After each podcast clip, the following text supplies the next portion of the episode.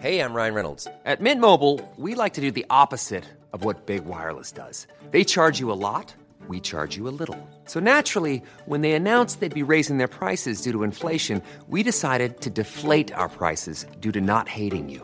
That's right. We're cutting the price of Mint Unlimited from $30 a month to just $15 a month. Give it a try at mintmobile.com slash switch. $45 upfront for three months plus taxes and fees. Promo rate for new customers for limited time. Unlimited more than 40 gigabytes per month. Slows. Full terms at mintmobile.com.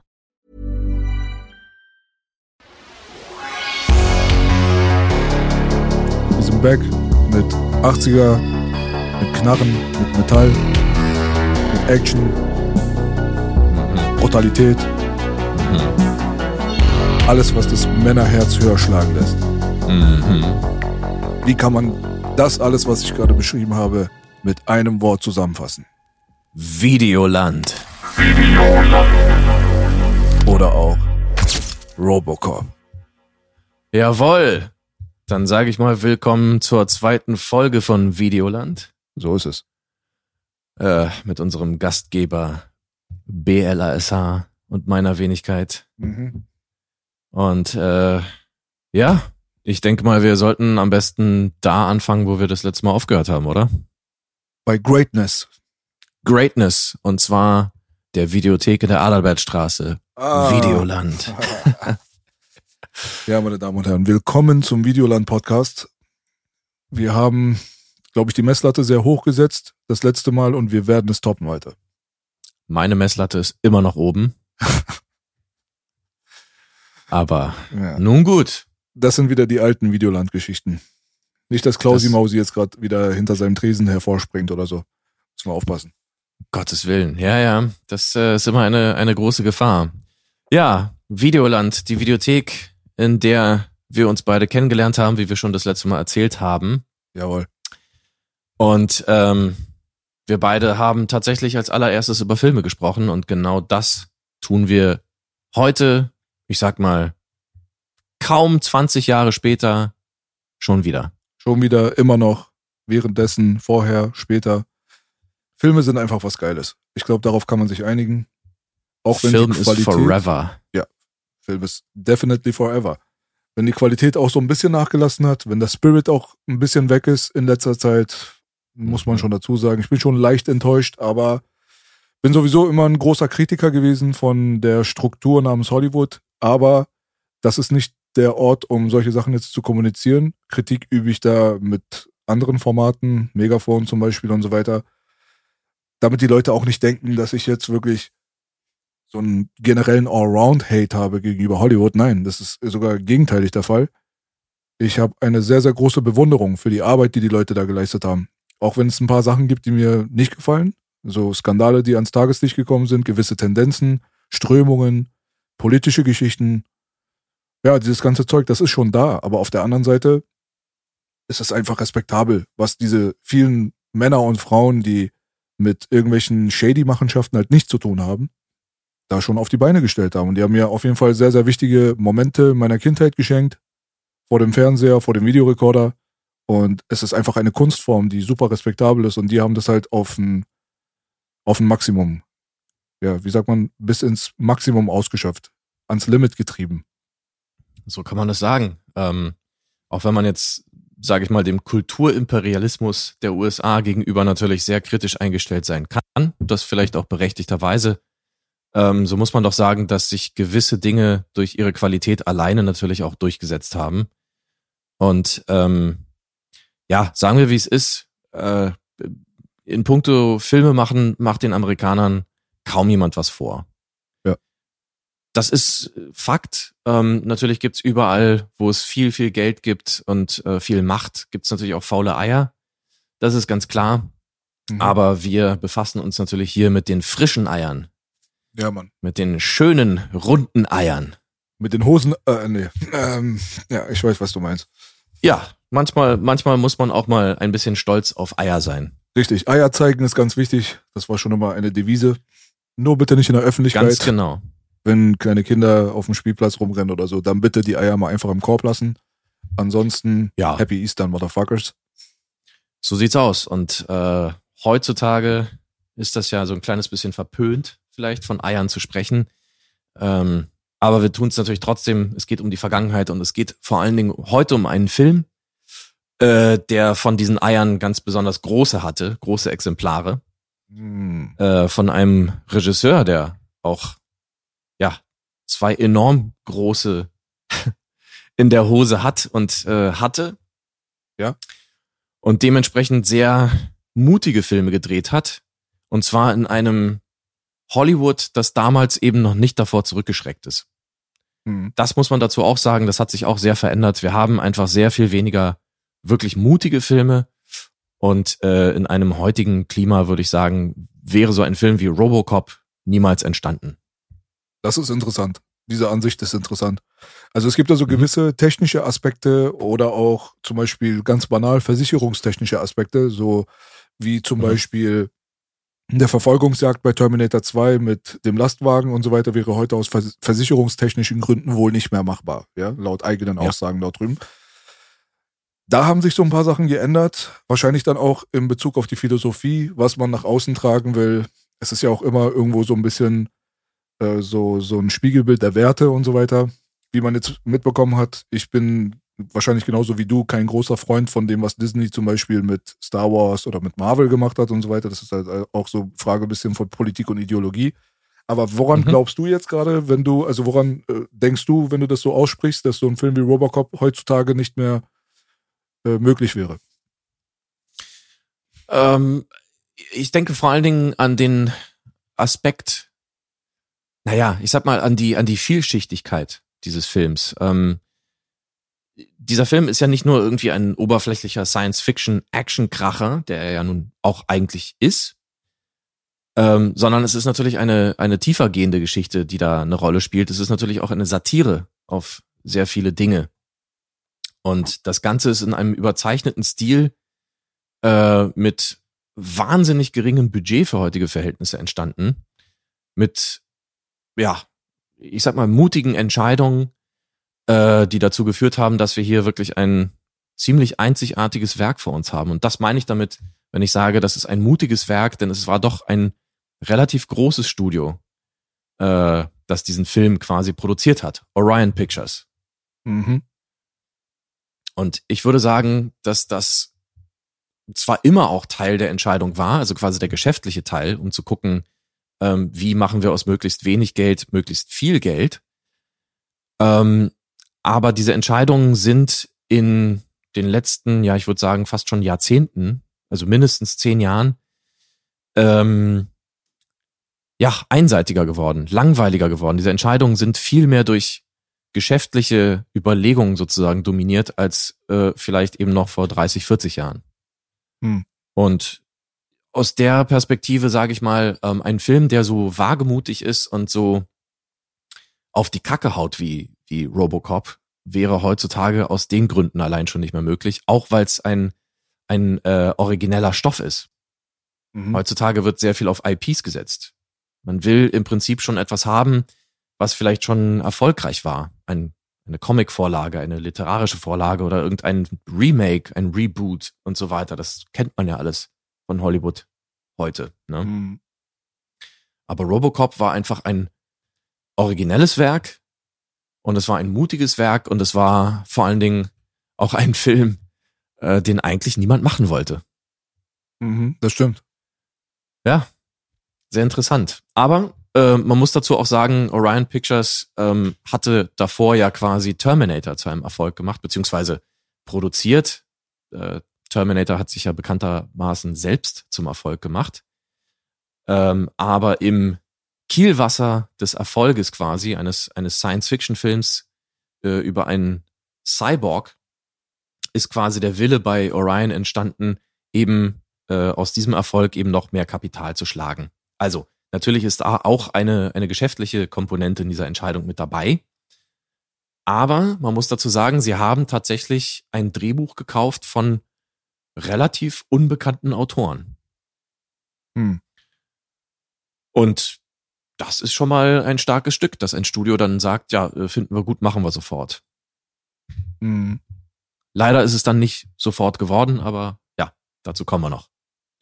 Ja, weil du gerade äh, das Drehbuch ansprichst. Äh, Mhm. Edward Neumeier oder Newmeyer, wie auch immer man den jetzt aussprechen will, Mhm. ähm, hat ja auch lang und breit darüber gesprochen, dass viele Studios alleine schon wegen dem Titel abgeturnt waren. Also der Absolut. Name Robocop kam einfach völlig lächerlich rüber bei den meisten Leuten.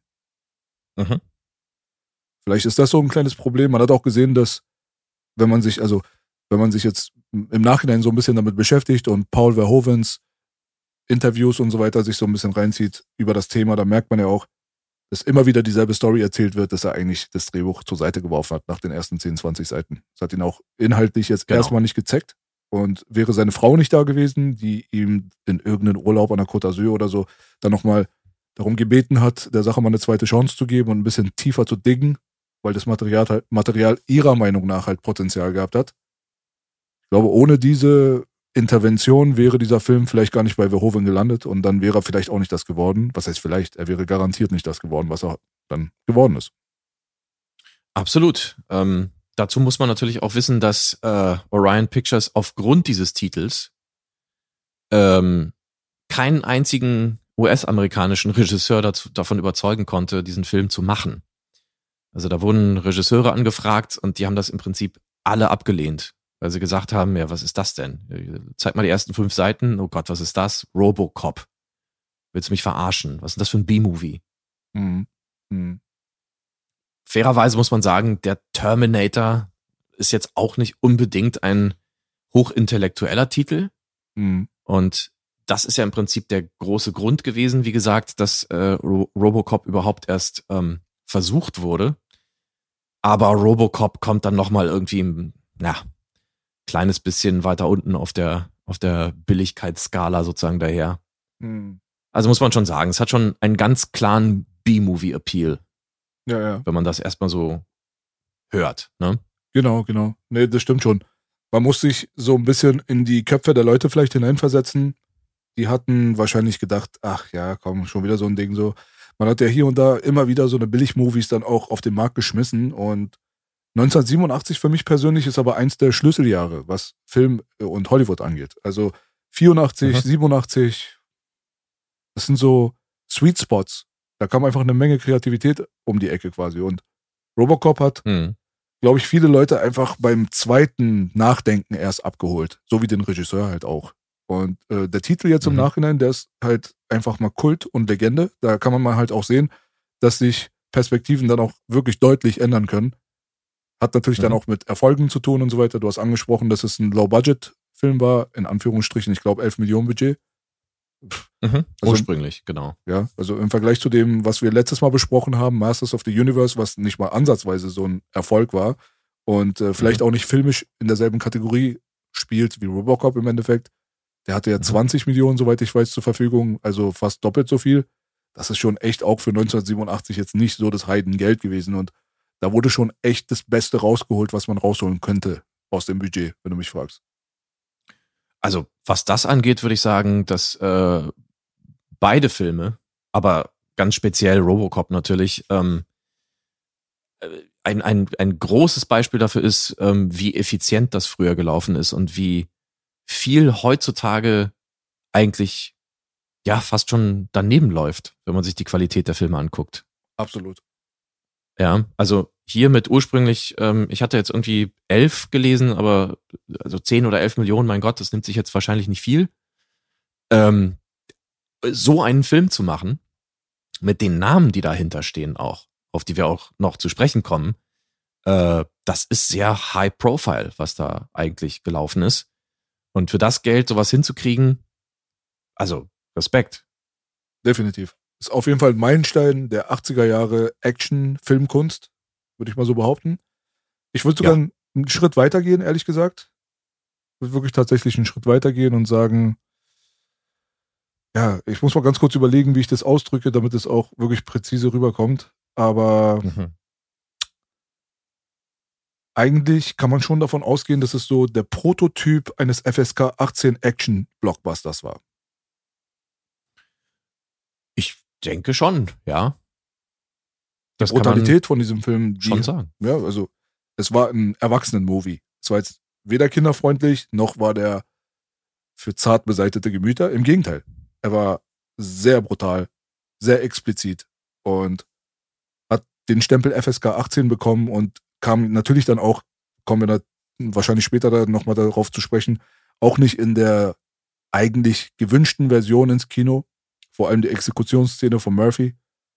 Genau. Das hat äh, die Sache dann natürlich nochmal auf die Spitze getrieben. Aber insgesamt ist es halt einfach so dieser dunkle, düstere Erwachsenenfilm mit viel Action, mit diesem 80s-Style so, aber trotzdem ist es nichts, was mit klassischem Horror zu tun hat oder mit irgendwelchen Splatter-Genres oder wie auch immer, auch wenn natürlich Brutalität ohne Ende in diesem Film reingepackt wurde. Deswegen würde ich sagen, ist es für mich der Prototyp des 80er Jahre FSK 18 Action Blockbusters. Mit Mühe FSK 18, wie du schon angesprochen hast, denn eigentlich, ähm, ja, eigentlich sollte der gute Paule ähm, ein, ein R-rated Film produzieren, machen. Und äh, dieses R-Rating, was bei uns ungefähr mit einer ab 18 Einstufung zu vergleichen ist, ja, das hat der Film nicht gekriegt in der ursprünglichen Fassung. Hm.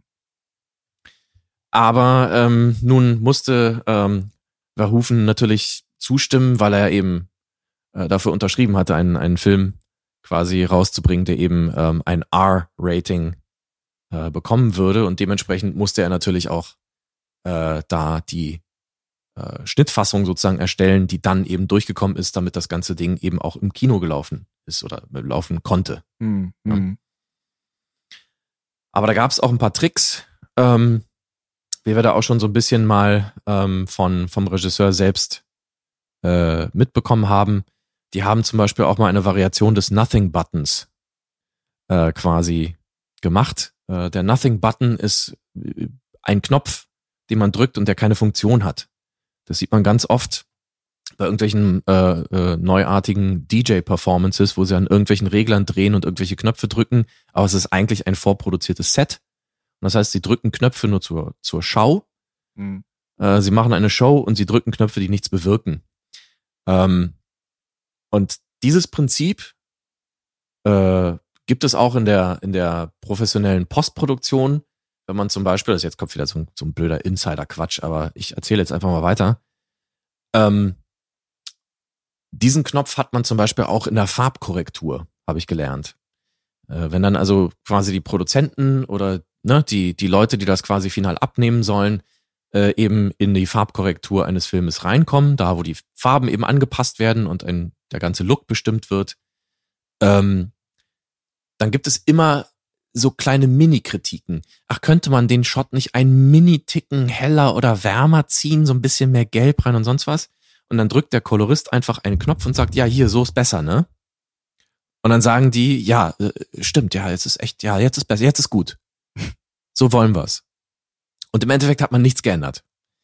Hm. Ähm, na, ist so ein bisschen, wie man auch äh, manchmal mit Leuten umgehen kann, die vielleicht nicht besonders viel Ahnung haben, aber trotzdem das Gefühl haben, da jetzt doch eine Meinung kundtun zu müssen. Ist leider manchmal so. Manchmal ist ja sowas auch berechtigt, aber manchmal ist es auch ein bisschen nervig. Ähm, und so ist es hier Der auch Placebo-Button, ja? Der Placebo-Button, ganz genau so ist es. Mhm. Und soweit ich weiß, ist tatsächlich Robocop auch äh, in seiner fast finalen Form, also in seiner Kinofassung, äh, abgeschmettert worden von der MPAA, in Amerika und äh, da gab es dann quasi die Versicherung, dass dann die Punkte berücksichtigt werden und äh, hier ist bitte die geupdatete Version. Schaut doch nochmal rein und äh, sagt, ob das jetzt okay ist. Und dann haben die gesagt, ja, jetzt ist gut. Und es war tatsächlich die identische Fassung. Super, geil.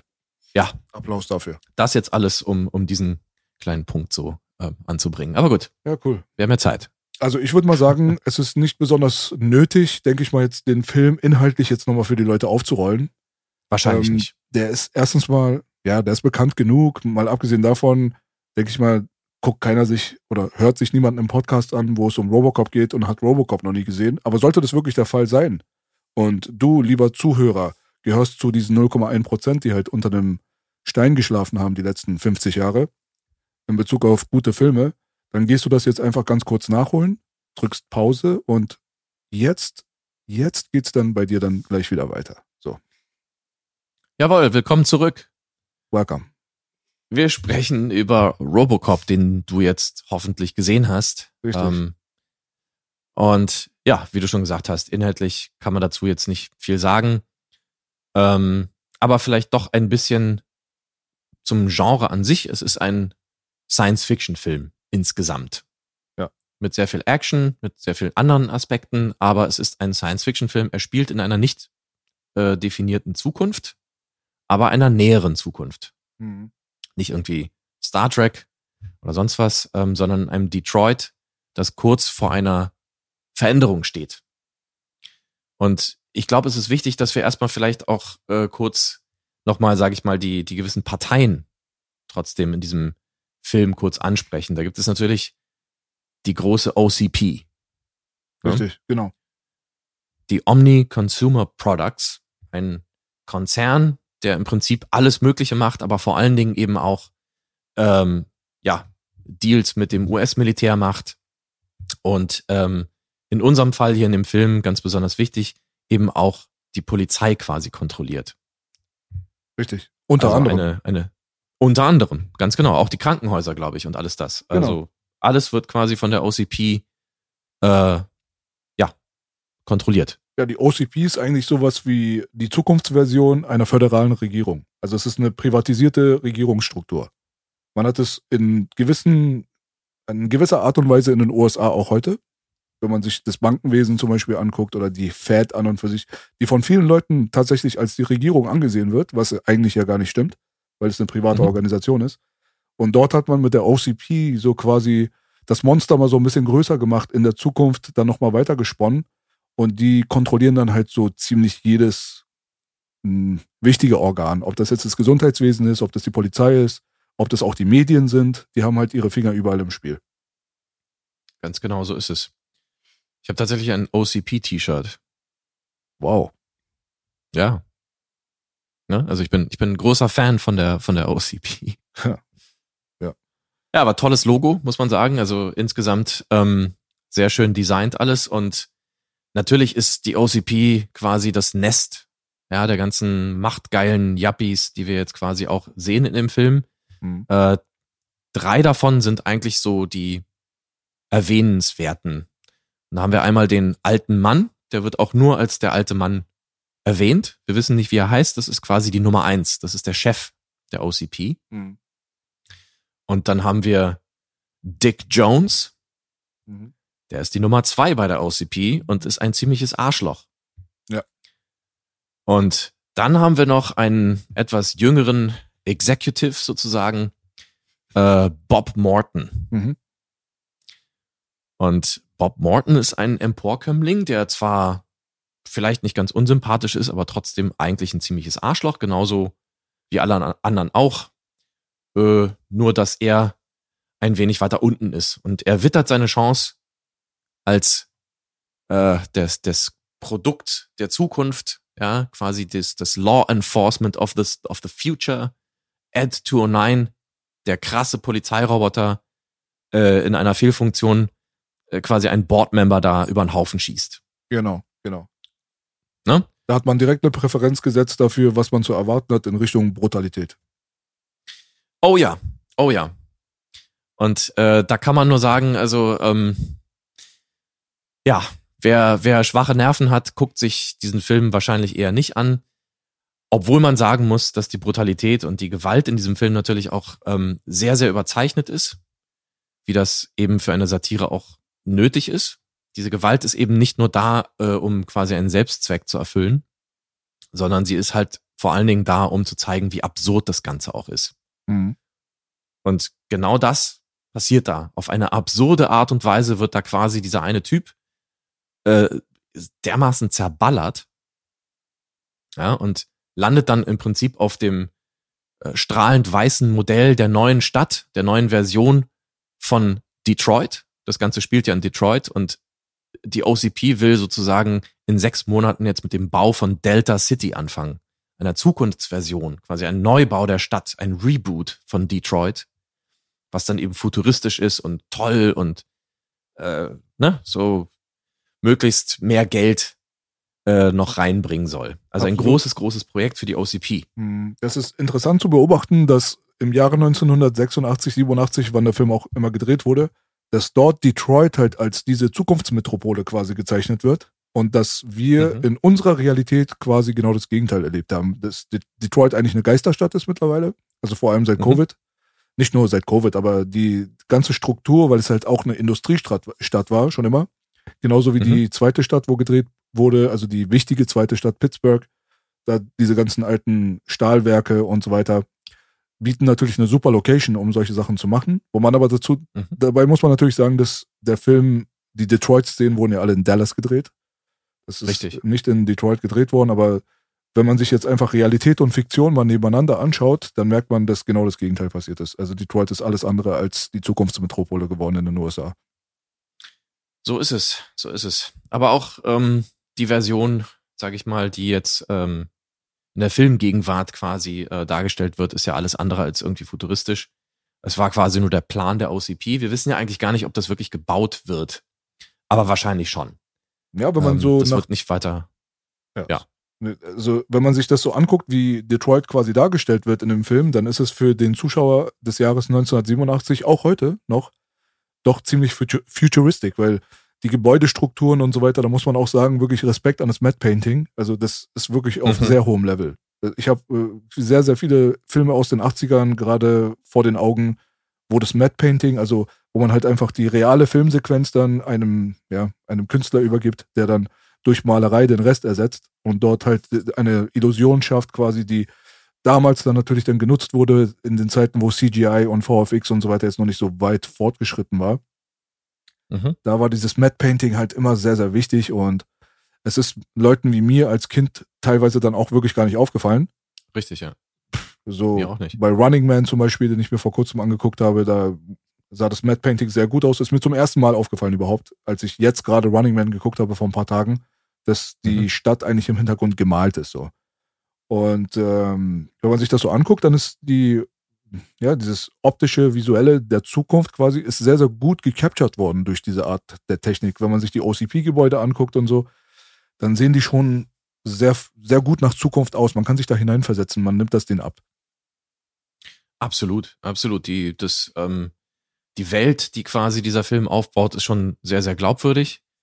Ähm, aber deswegen mussten sie dann auch in Dallas drehen, ähm, weil Dallas einfach auch von weitem quasi diese etwas futuristischere Skyline hat äh, und äh, Detroit, naja, da, das Genau. war dann nicht so toll. Man muss dazu sagen, äh, Robocop im Jahr 1987, wenn man sich in das Jahr 1987 dann versetzt selbst nochmal, da kommt nochmal dazu, also jetzt heutzutage sind wir sehr verwöhnt, was Zukunftsvision angeht, also visuelle Zukunftsvision aus Hollywood. Man kennt einfach mittlerweile so ziemlich alles. Mhm. Von Standard-Zukunftsvisionen bis zu völlig abgefahrener Scheiße wie, wie ist der Valerian oder sowas. Also Mhm. es gibt so Geschichten, die sind so ein bisschen ja, realistischer. Man kann sich vorstellen, dass sich die Welt wirklich in diese Richtung entwickelt. Ready Player One zum Beispiel, ein aktueller Film, der das ganz gut gemacht hat. Und dann gibt es halt diesen abgespaceden Scheiß. Aber im Jahr 1987 gab es eigentlich nicht so viele Referenzen für Zukunftsvisionen. Ja, also allzu viele gab es wahrscheinlich nicht, die vor allen Dingen so glaubwürdig und ähm, kreativ waren. Genau. Ähm, natürlich fällt einem da sofort Blade Runner ein. Äh, Blade Runner ist natürlich aber auch ein, ein Wahnsinnsbeispiel. Ich glaube, Blade Runner ist in gewisser Hinsicht auch immer noch nicht erreicht, was das angeht. Mhm. Ähm, klar kann man heutzutage mit Computern, mit der 3D-Technologie sozusagen da im Prinzip alles bauen, was man möchte. Und muss das eben nicht wirklich bauen. Aber damals, ähm, wenn man sich mal Blade Runner angeguckt hat, auch die Art und Weise, wie das gefilmt war und die Ästhetik des Ganzen, da gehört ja nicht nur die technische Möglichkeit dazu, sondern eben auch die, die Vision des, des Künstlers an sich. Und ja, also das ist ein bisschen wie bei den Monstern, finde ich. Filmmonster sind alle irgendwie besser geworden, aber nicht kreativer. Hm. Ja. Das ist ein interessanter Aspekt. Und dementsprechend, ja, irgendwie, also ich finde schon. Ich finde, selbst wenn früher die Filmmonster eben nicht so technisch so, so wahnsinnig großartig umgesetzt waren oder nicht perfekt, ähm, so hatten sie doch irgendwie was im Design oder irgendwas, was dich einfach komplett gecatcht hat. Heutzutage bewegen die sich alle super flüssig und du siehst sie irgendwie im krassen Tageslicht und sie interagieren und sind einfach technisch wahnsinnig gut gemacht, aber alle so ein bisschen selbstähnlich.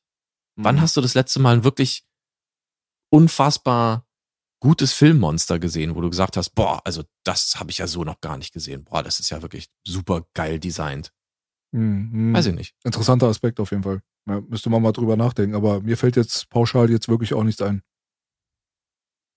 Ja. Nicht so wirklich, ne? Und da, das ist so ein bisschen der Aspekt, der jetzt bei Blade Runner vielleicht äh, nochmal einzigartig ist, weil auch die Architektur und die Art und Weise, das zu beleuchten und da überhaupt die Kamera zu führen und natürlich auch diese Wahnsinnsmusik und alles das, die haben schon zu einem Eindruck geführt, der absolut bleibend war.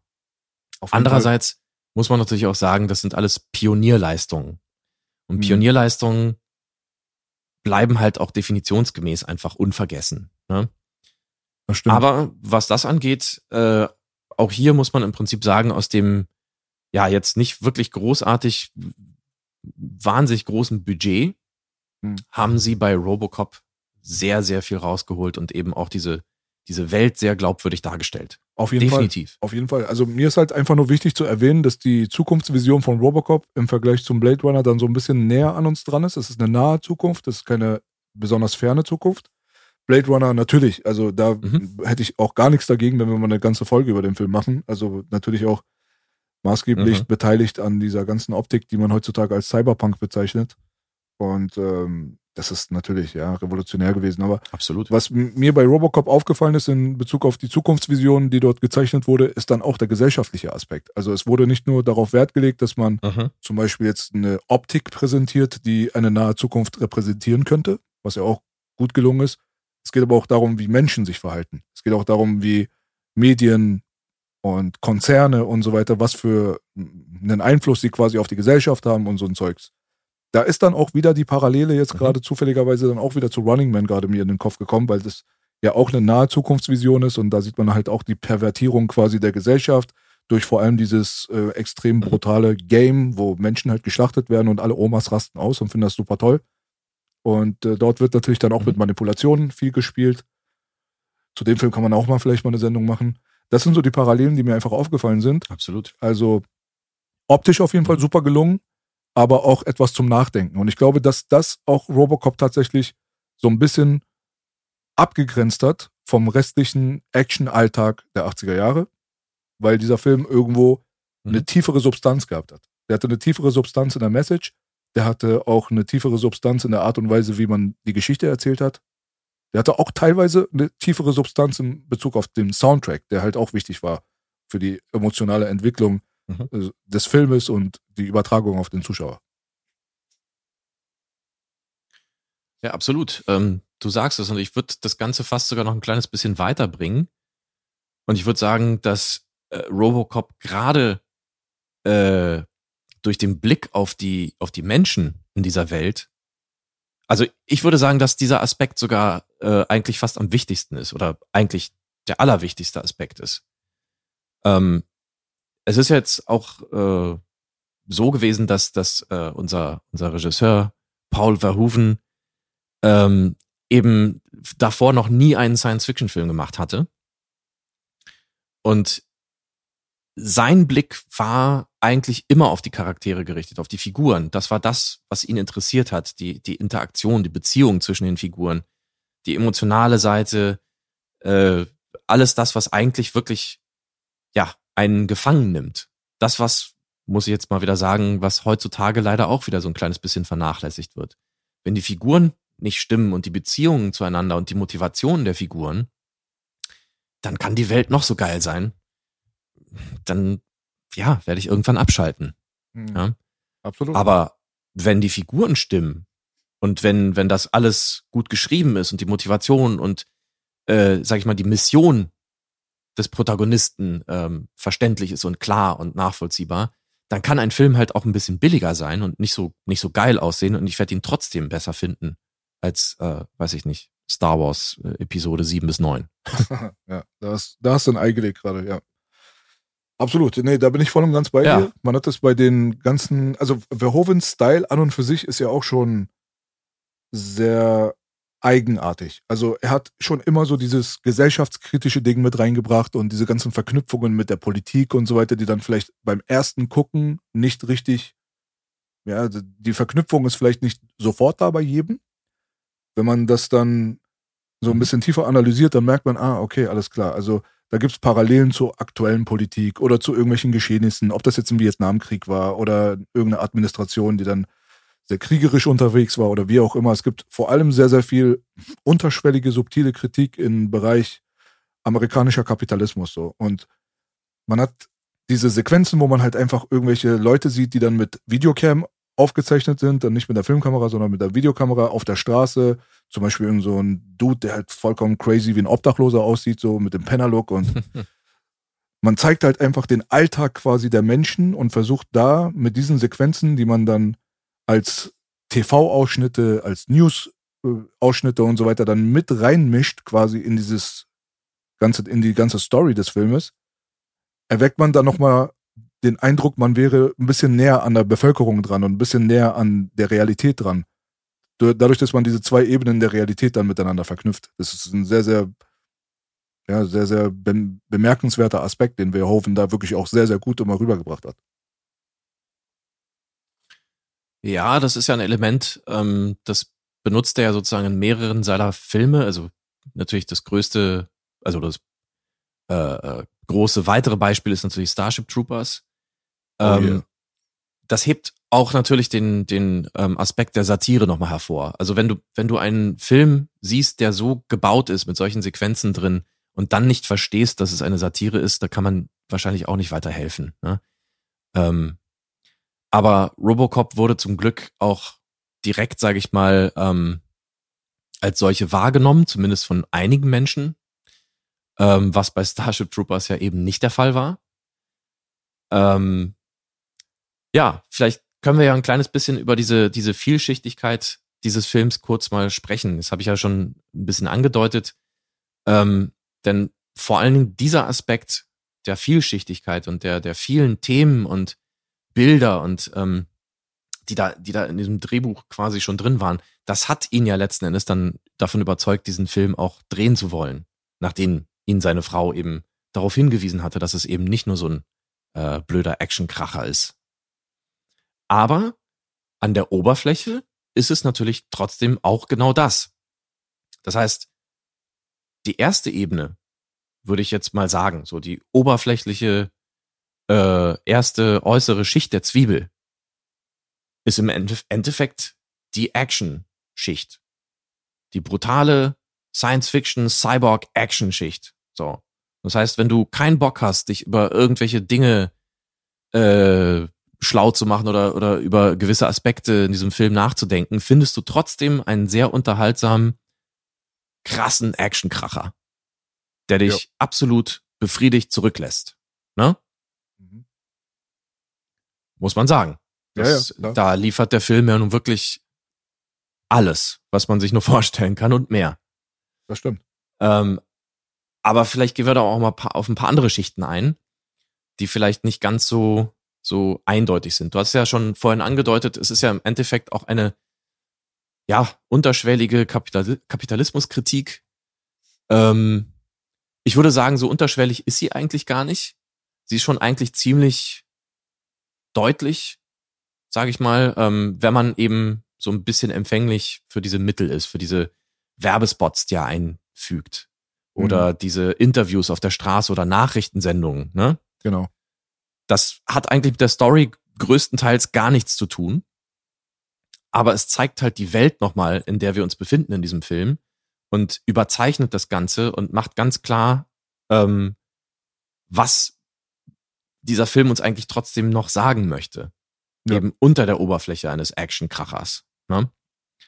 Mhm. Und ja, die OCP, natürlich die überzeichnete Comic-Version, sage ich jetzt mal, ähm, einer übermächtigen äh, Firma, eines Konzerns, der alles kontrolliert. Da haben wir natürlich schon mal irgendwie, ja, so quasi die Kritik an dieser, an dieser, ähm, an diesem Corporate America, auch aus den 80ern bekannt, in der Reagan-Ära und so weiter, mit diesen ganzen Yuppies, die man äh, dann dort beobachten konnte, die wir jetzt auch bei der OCP sehen. Mhm. Die werden schon stark überzeichnet und man merkt natürlich, dass das Ganze ein kritisches, ähm, ein, ein kritischer Blick ist, aber ohne eben diesen Unterhaltungsfaktor und ohne die Story aus dem, aus dem Blick zu verlieren. Absolut, absolut.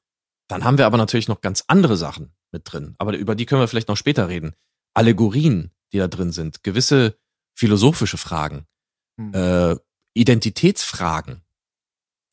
Richtig. Das sind alles Dinge, die man vielleicht auf den ersten Blick gar nicht so sieht, aber sie sind in diesem Paket quasi geschnürt.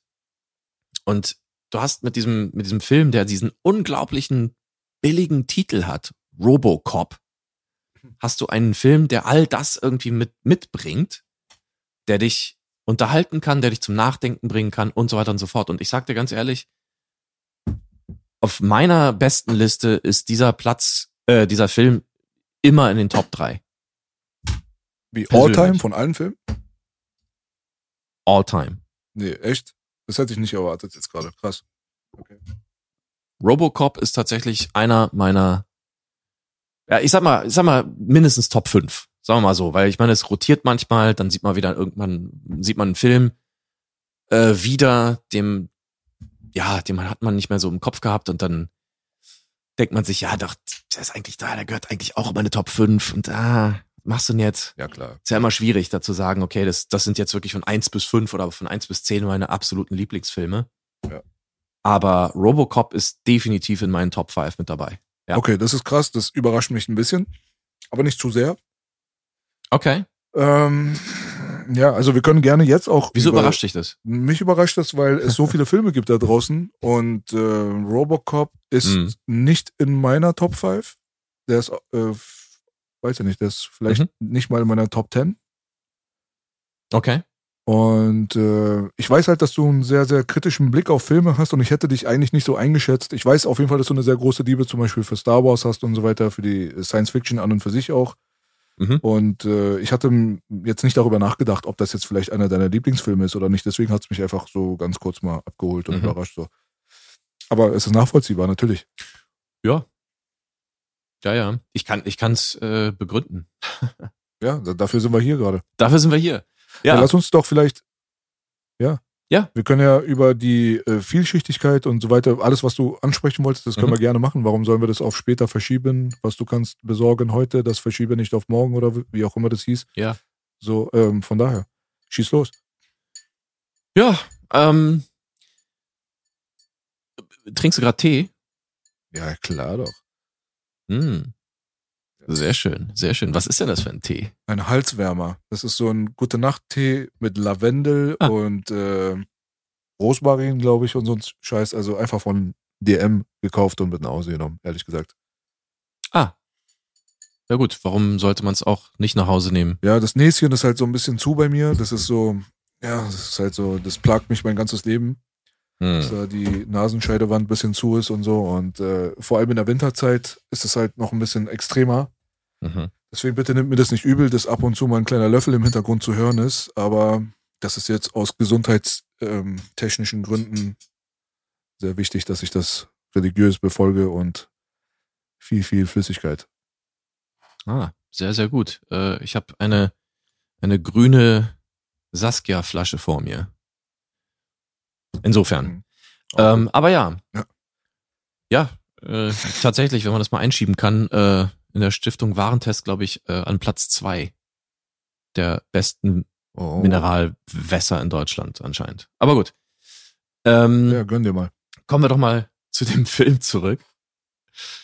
Ja, ganz wichtig. Ähm, also mir würde dazu einfallen, wenn mhm. ich mal kurz einhaken darf. Na klar. Ähm, es gibt gewisse Aspekte von dem Film, die so ein bisschen ja das Spezielle dieses Filmes für mich persönlich ausmachen. Mhm. Dazu gehört natürlich dann auch die, wie du schon angesprochen hast, die menschliche Komponente. Es ist nicht nur ein stumpfer Ballerfilm, auch wenn man ihn als solchen genießen kann.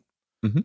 Bietet er mehreren Leuten aus verschiedenen Wahrnehmungsbereichen verschiedene Möglichkeiten, um in gewisse Welten abzutauchen. Es gibt einmal den Action-Fan, der achtet einfach nur auf die wirklich grandios choreografierte Action, muss man dazu sagen. Für die 80er Jahre hyperrealistisch und äh, sehr gut umgesetzt. Tricktechnik vom Feinsten. Mhm. Kann man nur den Daumen hoch geben, ganz ehrlich. Also für 1987 meiner Meinung nach top-notch Schießerei-Szenen. Absolut. Auf der anderen Seite hast du dann diese persönliche Komponente, die du dann angesprochen hattest, auch mit der Identitätsfindung eines Menschen, quasi, der dann in diesen, in diesen Cyborg-Körper dann irgendwie gefangen ist. Das hast du dann nochmal gehabt. Du hast die tiefergehende emotionale Ebene mit der Familie. Du hast aber auch zum Beispiel den ein bisschen versteckteren Aspekt, sage ich mal, des historischen Hintergrundes, weil er ja quasi diese Jesus-Figur darstellt. Da kannst du gleich nochmal ein Mhm. bisschen mehr dazu erzählen wahrscheinlich. Und dann hast du natürlich den ganz, ganz großen Aspekt, der damals sehr, sehr unbekannt war, der heutzutage allgegenwärtig ist, und das ist der Transhumanismus. Mhm. Und das verbindet Robocop zu einer, so, zu einem kohärenten Brei. Und es ist gar nicht mal so leicht hinzubekommen. Absolut nicht. Also, ich würde sagen, es ist ein, ein Wunder, dass dieser Film einfach so gut geworden ist, wie er jetzt nun mal ist. Ähm, da wusste jemand anscheinend ganz genau, was er tut. Und das ist erstaunlich. Also, gerade bei dem Titel Robocop, ich muss es immer wieder sagen, der B-Movie-Titel, der im Endeffekt über alles hinwegtäuscht, was dieser Film darstellt. Ähm, aber kommen wir doch mal ganz kurz vielleicht noch zu Aspekten, ähm, ja, die, die wirklich in diesem Film zu finden sind, die nicht unbedingt an der Oberfläche schwimmen. Selbst wenn ich jetzt sagen würde, okay, das ist ganz offensichtlich eine Satire, aber viele Menschen würden diesen Film ja nicht primär als Satire wahrnehmen, sondern eben als Actionkracher, Science-Fiction, Actionkracher mit einem Cyborg, genau in dem 80s-Style, den man sich gewünscht hat, beziehungsweise, naja, jetzt retro, retrospektiv kann man das natürlich sagen, aber damals war es natürlich ein, ein äh, Produkt, das auch technisch relativ cutting edge war. Relativ, sage ich dazu. Es gab natürlich teurere Produktionen, aber ähm, es gab viele Aspekte, die waren top-notch, die waren top of the pops äh, im Game und haben es sogar noch weiter gepusht. Es war ein Film, der sehr, sehr einflussreich war, auch in vielerlei technischer Hinsicht. Ne? Okay, bevor wir da hinkommen, ganz Ja. kurz, äh, das, was du angesprochen hast gerade, was ganz interessant ist, ist diese Wahrnehmung des Publikums. Mhm. Das erinnert mich jetzt an einen Film, der wirklich nichts mit diesem Film zu tun hat. Und zwar Rocky. Ja. Bei Rocky ist es halt auch so, dass, also wenn man die Leute auf der Straße fragt, hey, ähm, was ist Rocky für ein Film für dich? Dann würden die Leute sagen, ja, das ist halt so ein, vielleicht ein Sportfilm, ein Boxfilm, was auch immer das sein soll, oder halt auch irgendwo ein Sportdrama. Mhm. Aber es ist ziemlich eindeutig, dass es eine Love Story ist. Mhm. Und die wenigsten Leute werden mit Love Story antworten, wenn du sie fragst, was ist Rocky für einen Film? Aber letztendlich, wenn man das runterbricht und dann auch den Regisseur, den Autor, den Erfinder dieser ganzen Sache, nämlich Sly, dann selber fragt, dann wirst du immer diese Antwort bekommen. Es ist eine Love Story. Und alles, was da drumherum passiert, ist eigentlich nur die äußere Schale, um diesen inneren Kern der Love Story dann halt wirklich stabil zu halten und funktionieren zu lassen. So. Und das erinnert mich gerade an das, was du gerade über Robocop erzählst. Mhm. Ja, absolut. Und ähm, das ist ja auch keine, keine schlechte Herangehensweise, wenn man versucht, mit einem Film auch einen gewissen kommerziellen Erfolg zu erzielen. Ähm, du musst natürlich auch irgendwo das, das Kinopublikum zufriedenstellen, das jetzt einfach mal irgendwie vielleicht keinen Bock hat, sich wirklich wahnsinnig tiefgehende Gedanken über irgendwas zu machen, sondern einfach mal zwei Stunden abschalten möchte. Und das war bei Rocky Mhm. möglich. Ich sag mal, Rocky 1, der erste war natürlich schon nochmal ein bisschen anders, weil er ja doch durchaus ähm, nicht ganz so spektakulär, sage ich mal, in Szene gesetzt war, wie jetzt dann die nächsten, vor allen Dingen ab Rocky 3. Aber Mhm. im Endeffekt hatte ja auch Rocky 1 schon diesen Aspekt, der vielleicht mit der Love Story erstmal nicht so viel zu tun hatte. Äh, die Story des Underdogs, der sich irgendwie seine Chance erkämpft, der dranbleibt. Ähm, auch eben durch diese unglaubliche Musik von Bill Conti, ähm, der ja Mhm. diese, diese Größe, diese Motivation so unglaublich sozusagen rübergebracht hat, dass es viele Leute natürlich irgendwo vielleicht geblendet hat und von diesem Aspekt der Love Story dann auch wieder ein bisschen abgelenkt hat. Ändert nichts daran, dass es im Kern Richtig. eine Love Story ist. Raffiniert. Absolut raffiniert, weil du Mhm. sprichst damit einfach sehr viele Zuschauer an gleichzeitig. Ja. Und das finde ich ist hier, also wenn ich jetzt drüber nachdenke, ich glaube, das, das ist das beste Beispiel, was ich immer sagen könnte, wenn mich jemand fragt, wie kannst du einen Film machen, der irgendwie wirklich, also an der Oberfläche ein, ein Blockbuster ist, aber eben auch Substanz hat, dann, dann kommt mir immer sofort Robocop in den Sinn. Immer. Das ist immer mein erster Hm, Go-To-Film. Und Hm. Wollen wir da mal vielleicht äh, Ja. spezieller drauf eingehen? gehen wir auf jeden Fall spezieller also, was mal drauf ein. genau die Aspekte sind dann auch? Absolut. Also, Ja. ähm, für mich persönlich, natürlich, als ich, als ich den Film zuerst gesehen hatte, war das natürlich aus dieser kindlichen Wahrnehmung heraus. Ich war ja auch äh, noch ein Kind, als ich den das erste Mal geguckt habe.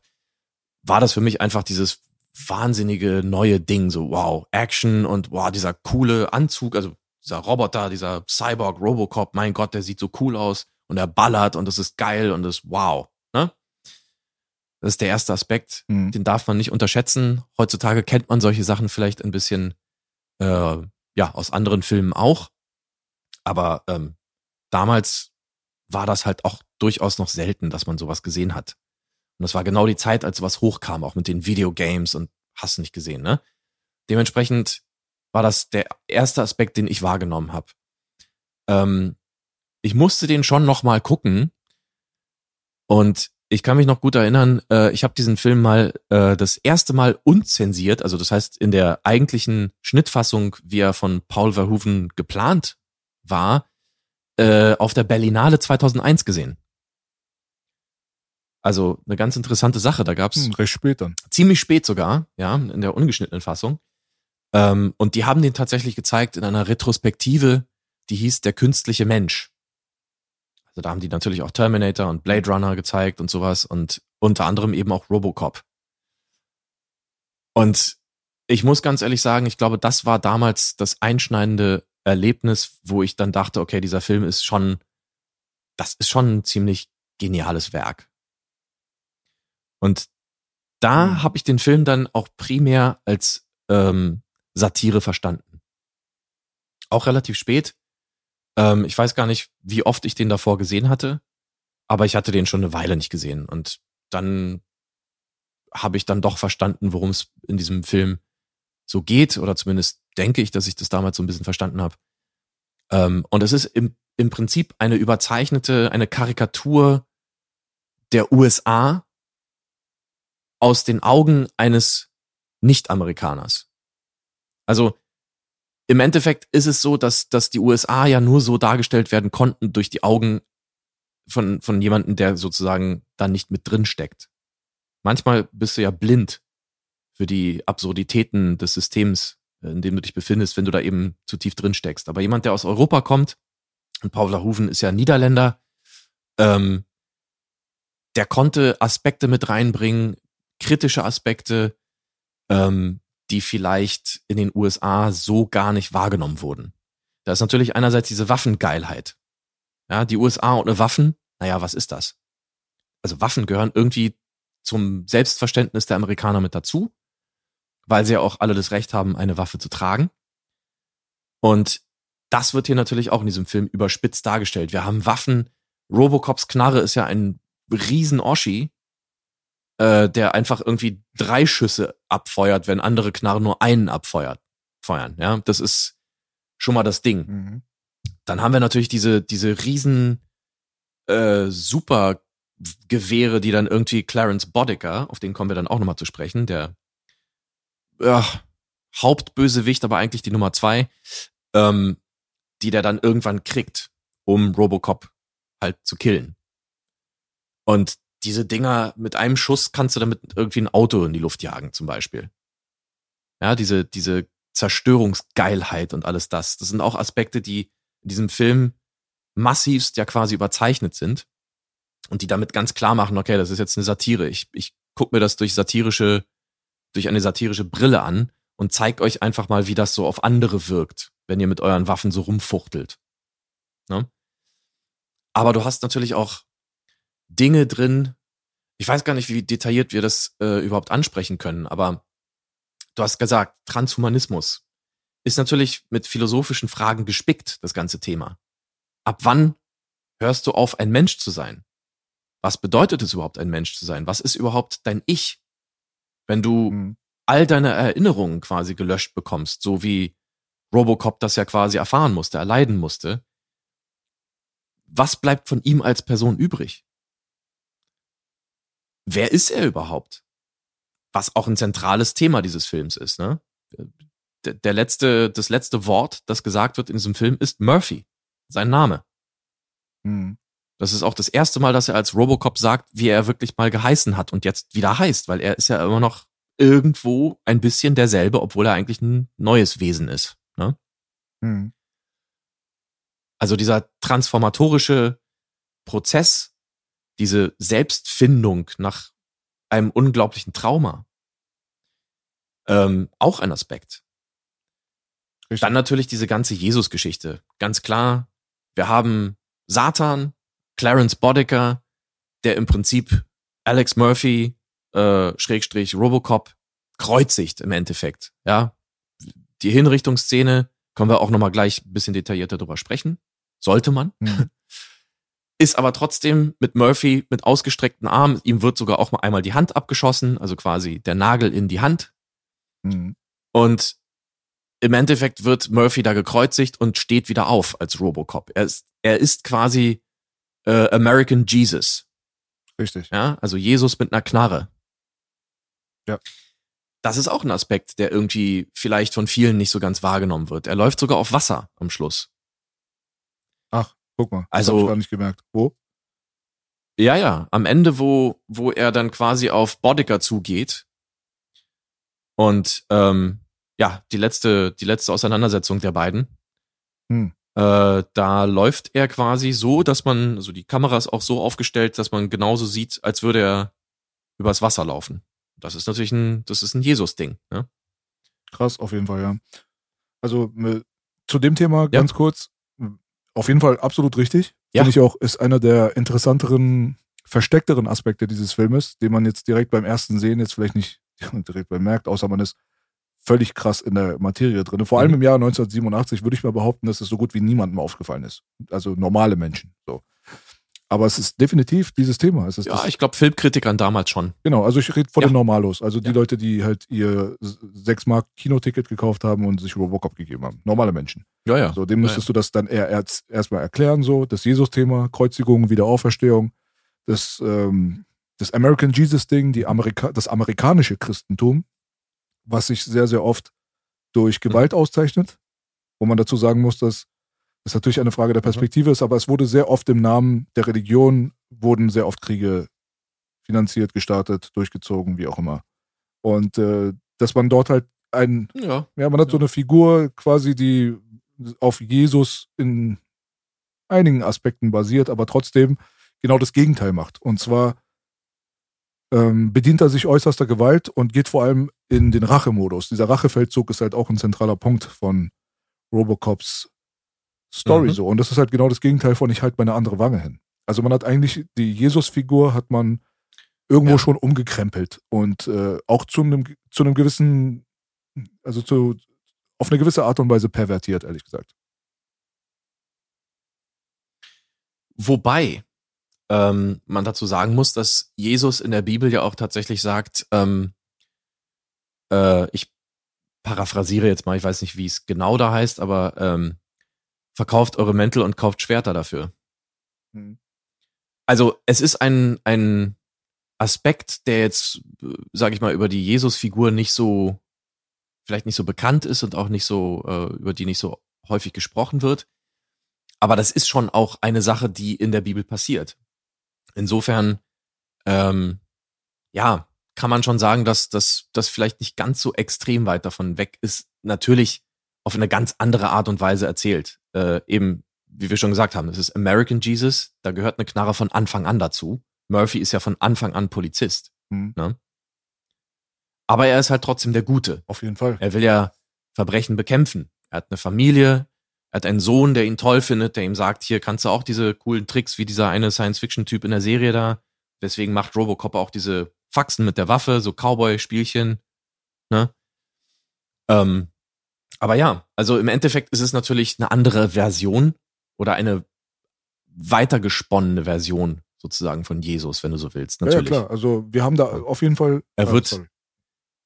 Ja, Ja, der, Nee, nee, erzähl, erzähl. Ich, ja, das Ding ist halt, also äh, es gibt einen kleinen Unterschied zwischen, aber das ist jetzt auch ein unwichtiges Detail, aber es gibt einen kleinen Unterschied zwischen Verteidigung und äh, Rache. Mhm. Rache ist ein ganz anderes Motiv. Und Rache ist ein Motiv, was zur Jesus-Figur eigentlich an und für sich wirklich nicht passt, weil der hat genau immer das Gegenteil gepredigt. Und auch in Mhm. Zeiten des Angriffs hat er verziehen und das weiß man, das ist so ein zentraler Punkt eigentlich äh, der Jesus-Figur. Was nochmal interessant war, zu diesem Jesus-Aspekt ist ja auch dann die Dame, die wir jetzt noch gar nicht angesprochen haben, und zwar seine Partnerin. Seine Partnerin nicht in Mhm. Crime, sondern in Mhm. Law Enforcement. Das ist dann Anne Lewis oder Nancy Allen, halt die Schauspielerin hieß Nancy Allen.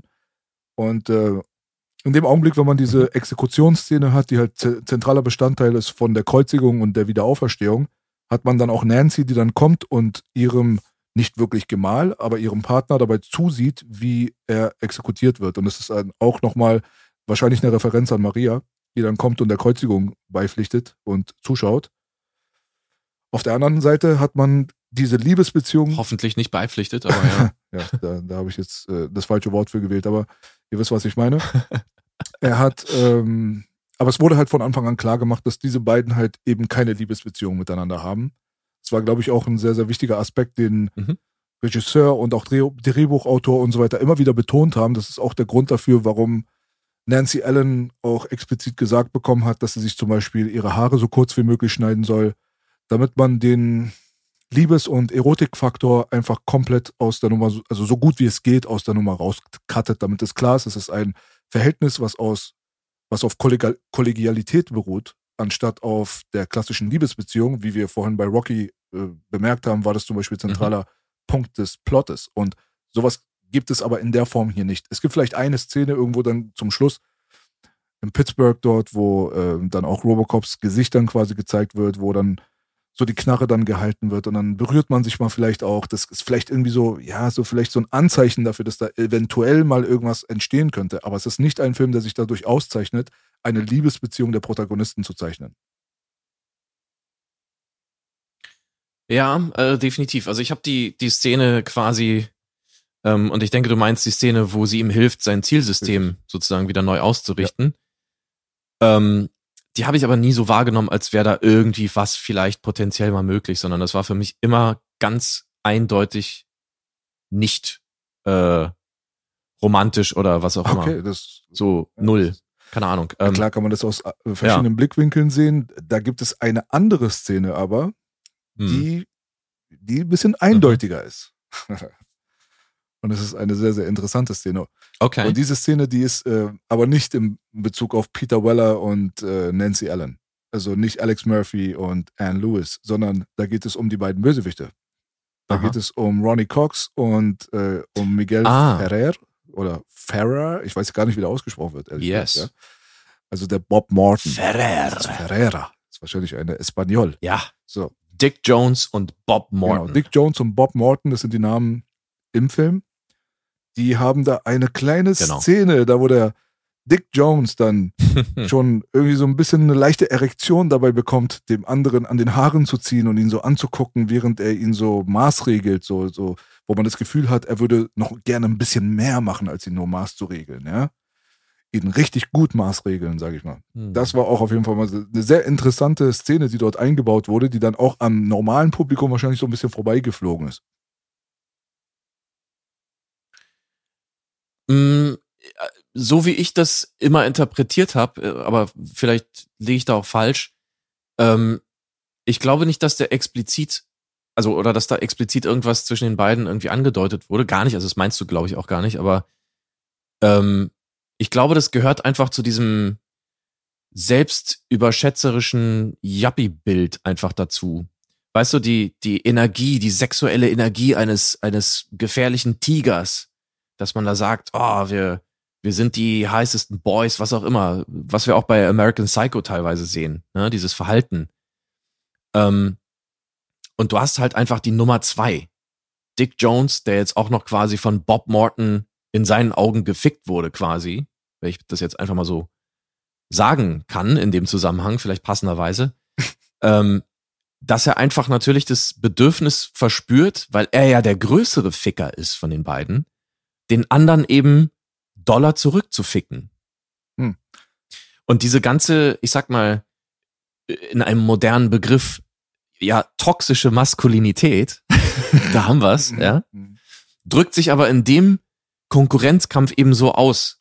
Und das ist also quasi ein Schwanzvergleich zwischen den beiden. Mhm. Wo Bob Morton nicht ganz so zurückschreckt, wie, wie er es sonst vielleicht gemacht hätte, sondern halt auch ein kleines bisschen frech wird. Aus den Augen, also in den Augen von Dick Jones natürlich, der viel weiter oben ist auf der, äh, auf der Leiter bei OCP. Und natürlich hat äh, Dick Jones, weil Dick Jones ja auch tatsächlich ein sehr skrupelloser Typ ist, wie wir ja herausfinden, natürlich dieses Bedürfnis, den Typen irgendwie zu maßregeln und diese, diese mh, sexuelle Dominanz, der, die er dabei ausstrahlt, Mhm. die ist definitiv, glaube ich, also so wie ich sie interpretiert habe,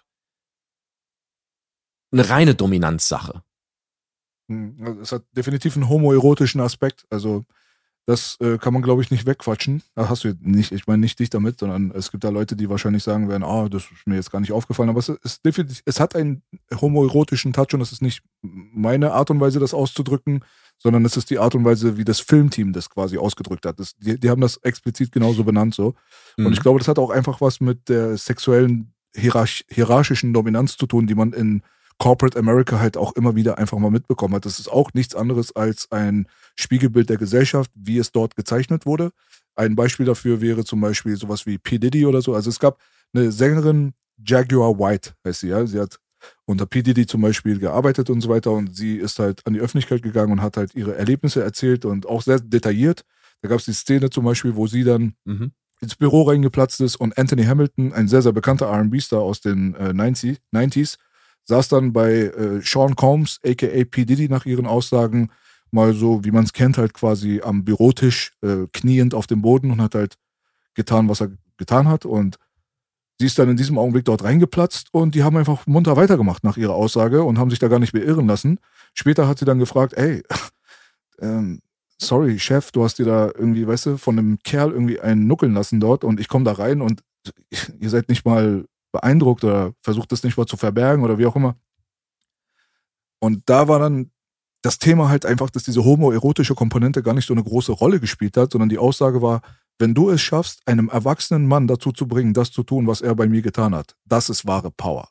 Also die sexuelle Komponente, so, was Mhm. die Domination angeht und so weiter, die ist in Corporate America, nicht nur in Corporate America, aber auch auf der Welt sehr, sehr oft schon identifiziert worden. Und ich glaube, dass die das einfach sehr, sehr intelligent dort reingepackt haben, um das Bild halt auch nochmal so ein bisschen zu vergrößern.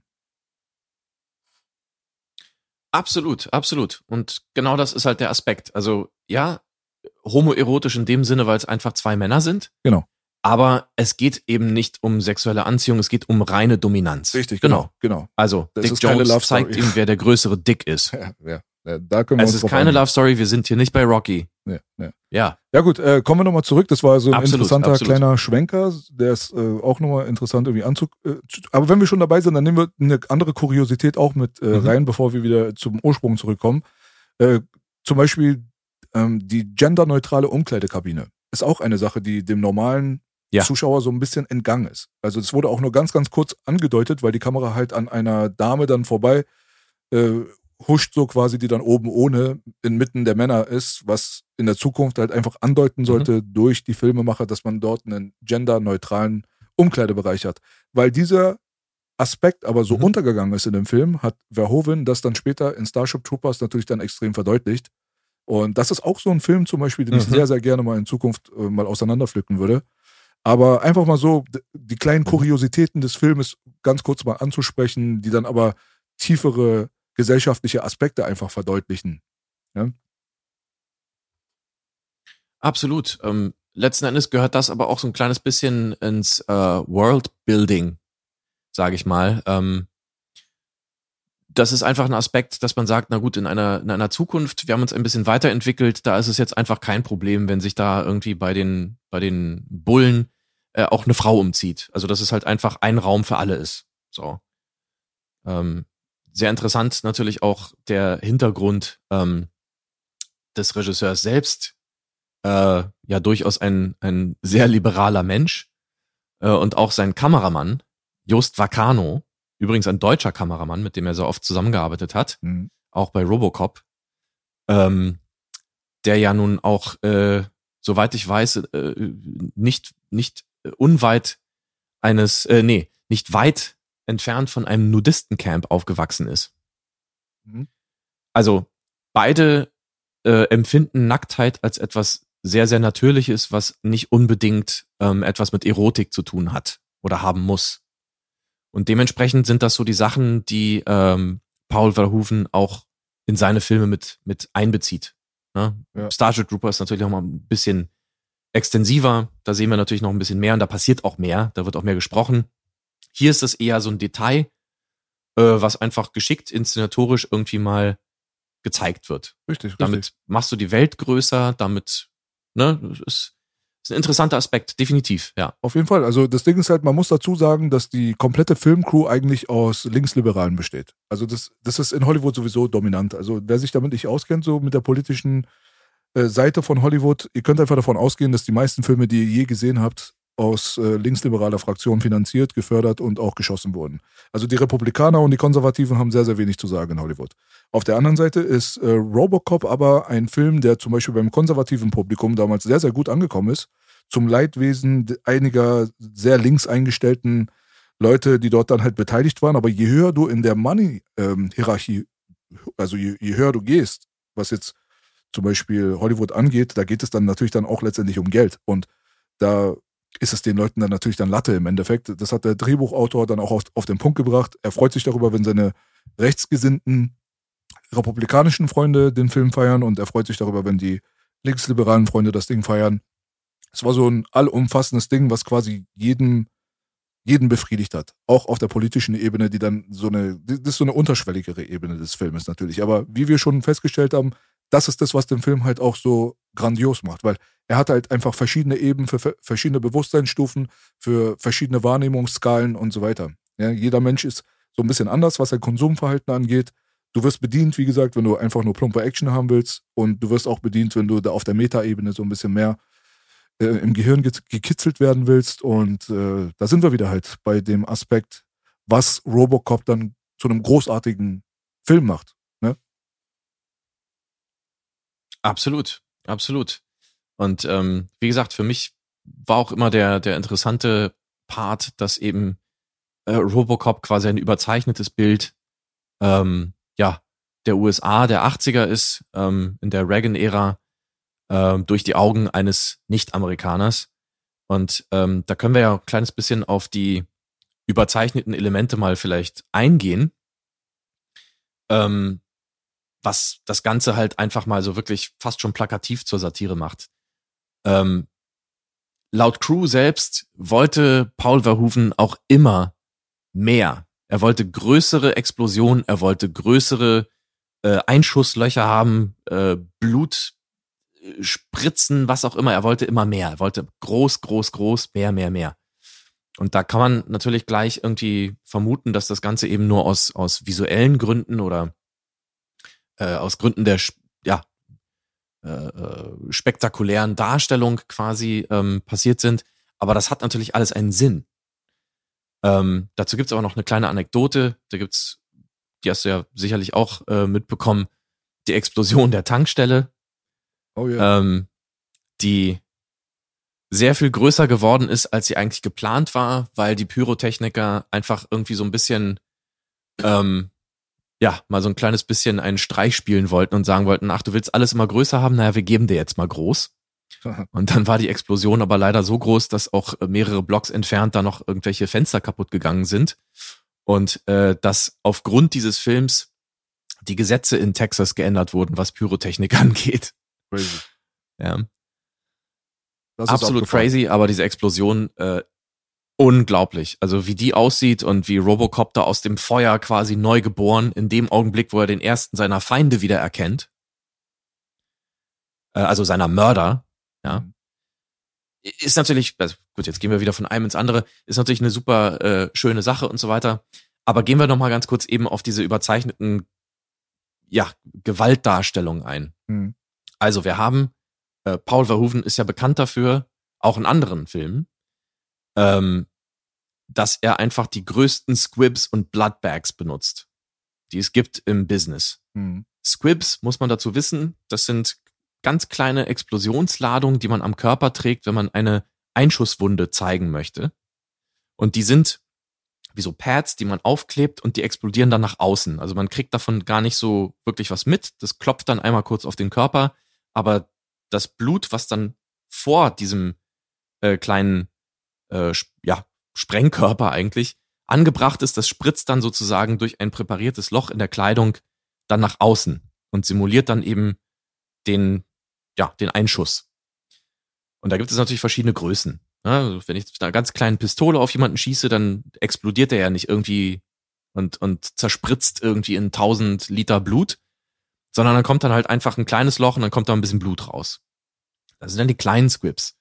Wenn man jetzt vielleicht irgendwie eine Desert Eagle abkriegt, naja, dann wird das Loch eben größer. Dementsprechend gibt es also auch in der Filmindustrie, in der Special Effects Branche eben diese verschiedenen Größen. Und Paul Verhoeven war immer, also sehr, sehr deutlich in seinem Verlangen, die größtmöglichen Squibs und Bloodbags zu haben für Robocop. Hm. Und das spielte natürlich eine, eine, essentielle, eine essentielle Rolle sozusagen in seiner satirischen Überzeichnung eines schießgeilen, gewaltgeilen Amerikas. Ne? Hm. Das, was diesen Film, sage ich mal, oberflächlich gesehen irgendwie auch wieder spektakulär gemacht hat, weil natürlich sahen die Scha Schießereien, ich hätte jetzt fast Scheißereien gesagt, ähm, sahen die Schießereien natürlich wahnsinnig gut aus. Sehr gut. Also, wenn da geballert wird und dann spritzt da dieses Blut und du denkst dir, oh mein Gott. Einerseits ist es natürlich auch so, dass er auch zeigen wollte, was Gewalt für eine Konsequenz hat. Ja, natürlich ist es überzeichnet, aber in den eigenen Worten des, des äh, Regisseurs oder ich, wie gesagt, ich, ungefähr, ja, paraphrasiere wieder ein bisschen, ähm, er hasst es, wenn man wegschneidet bei Gewalt. Er sagt, nee, wenn ich Gewalt als, als Teil meines Films habe und die Gewalt spielt eine Rolle, so wie bei Robocop die Gewalt eine, ein sehr wichtiger Aspekt ist, dann schneide ich nicht weg, bevor der Einschuss kommt oder irgendwie dreht sich derjenige weg und dann schneide ich dann nur noch dahin, dann liegt er am Boden und ein bisschen Blut ist da. Nein, dann zeige ich den Impact dieser Kugel, was das bedeutet, wenn man auf jemanden schießt. Mhm. Das war immer sehr, sehr wichtig. Deswegen haben ihn auch sehr viele für irgendwie ein bisschen lustigerweise für, für, für einen eher so faschistoiden Typen gehalten, der, der gewaltgeil ist und sonst was. Und er sagt auch, ich liebe Gewalt in Filmen. Hm. Weil sie das widerspiegelt, durch meine Augen, was ich in der realen Welt sehe. Und wir wissen, was alles irgendwie auch in, den, in der Reagan-Ära alles passiert ist, mit den Kontras und so weiter und so fort. Ähm, was aber auch schon immer Teil der amerikanischen Geschichte war. Einfach dieses Blutvergießen, diese Waffen, die omnipräsent sind. Und diesen Aspekt einfach so dermaßen zu überzeichnen und so, ja, fast schon herrlich, prächtig darzustellen, ist halt auch ein Aspekt, weswegen ich diesen Film auch immer wirklich sehr gerne geguckt habe.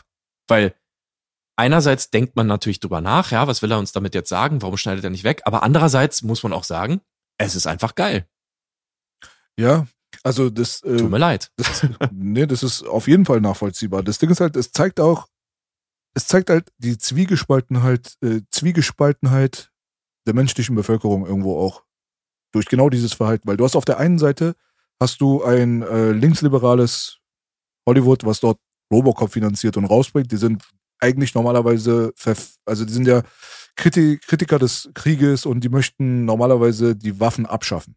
Also das ist die linke Position, ist normalerweise Waffen loswerden, Waffen sind nicht gut, Waffen muss, äh, Waffen zerstören USA, zerstören Menschen. Schaut euch die Kriege an, wir waren auf der Straße, wir haben gegen Vietnam demonstriert, bla bla bla. Auf der anderen Seite hast du dann die äh, republikanischen Konservativen, die halt Waffen geil sind. Das sind die Leute, die dann in Texas mit ihren Schrotflinten rumlaufen und sagen, ey, hier gibt's überall Klapperschlangen, wir brauchen Waffen. Mal abgesehen davon hier äh, First Amendment und keine Ahnung was. Jeder Amerikaner sollte das Recht haben, sich zu verteidigen. Hey, I'm Ryan Reynolds. At Mint Mobile, we like to do the opposite of what Big Wireless does. They charge you a lot, we charge you a little. So naturally, when they announced they'd be raising their prices due to inflation, we decided to deflate our prices due to not hating you. That's right. We're cutting the price of Mint Unlimited from $30 a month to just $15 a month. Give it a try at mintmobile.com slash switch. $45 upfront for three months plus taxes and fees. Promo for new customers for limited time. Unlimited more than 40 gigabytes per month. Slows. Full terms at mintmobile.com. Krisenfällen, bla bla. Und dann hast du einen Paul Verhoeven, der sagt, ich äh, finde Gewalt geil, aber nur im Film.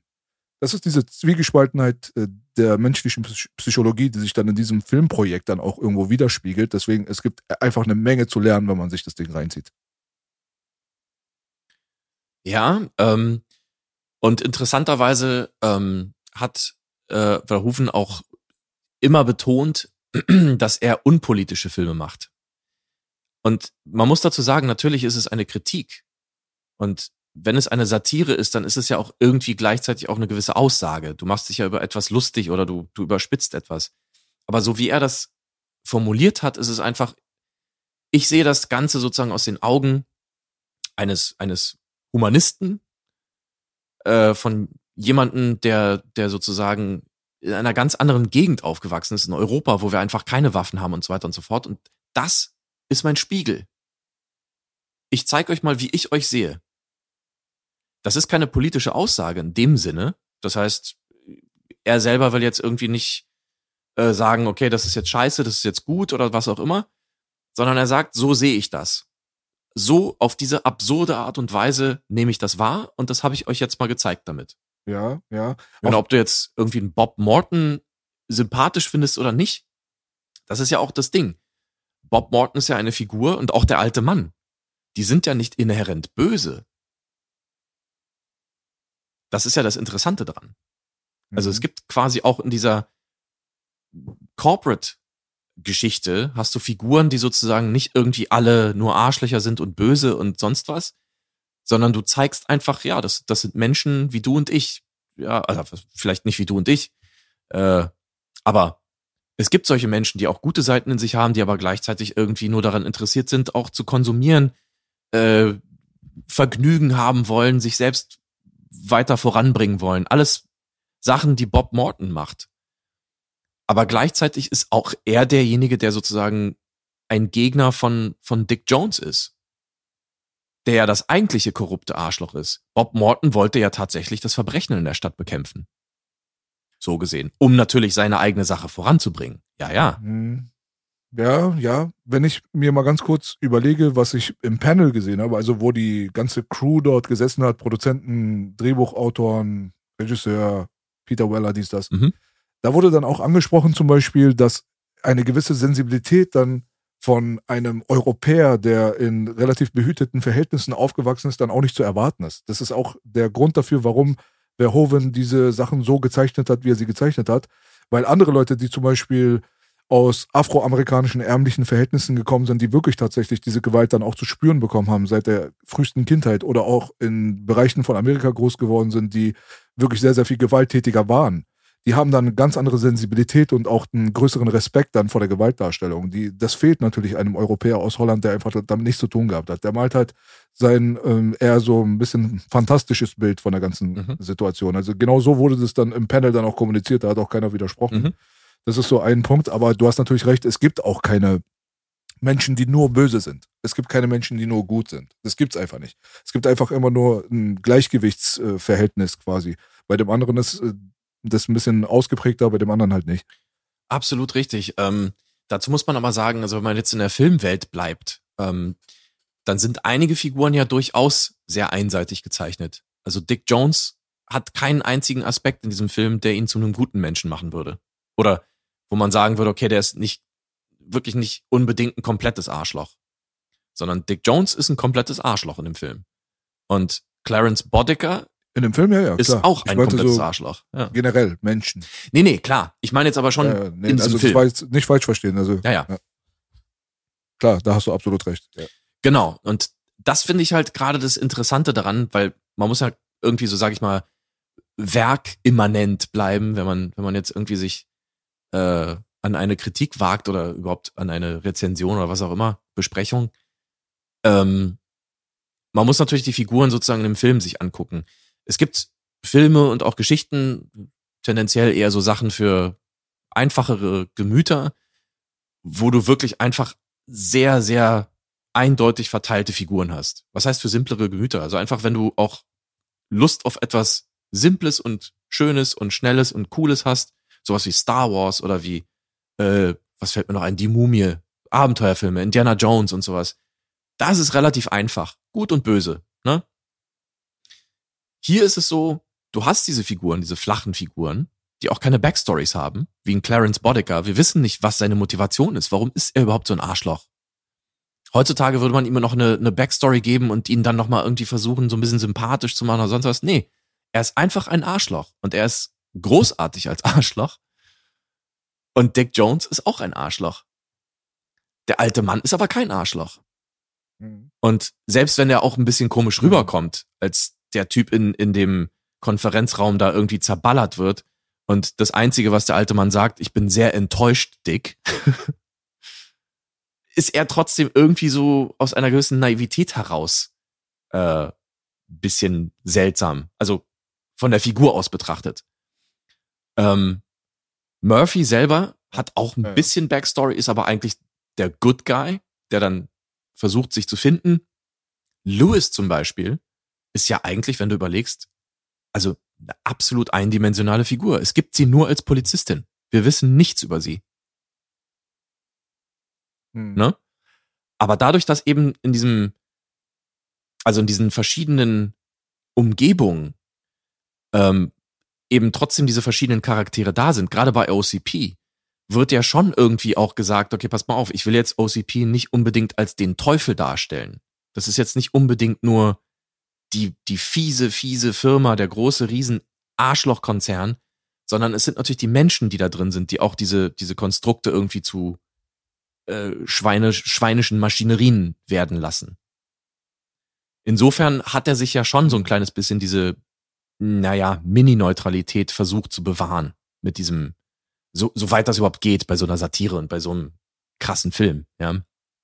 Aber den Aspekt, den du natürlich jetzt da angesprochen mhm. hast, ist natürlich was anderes.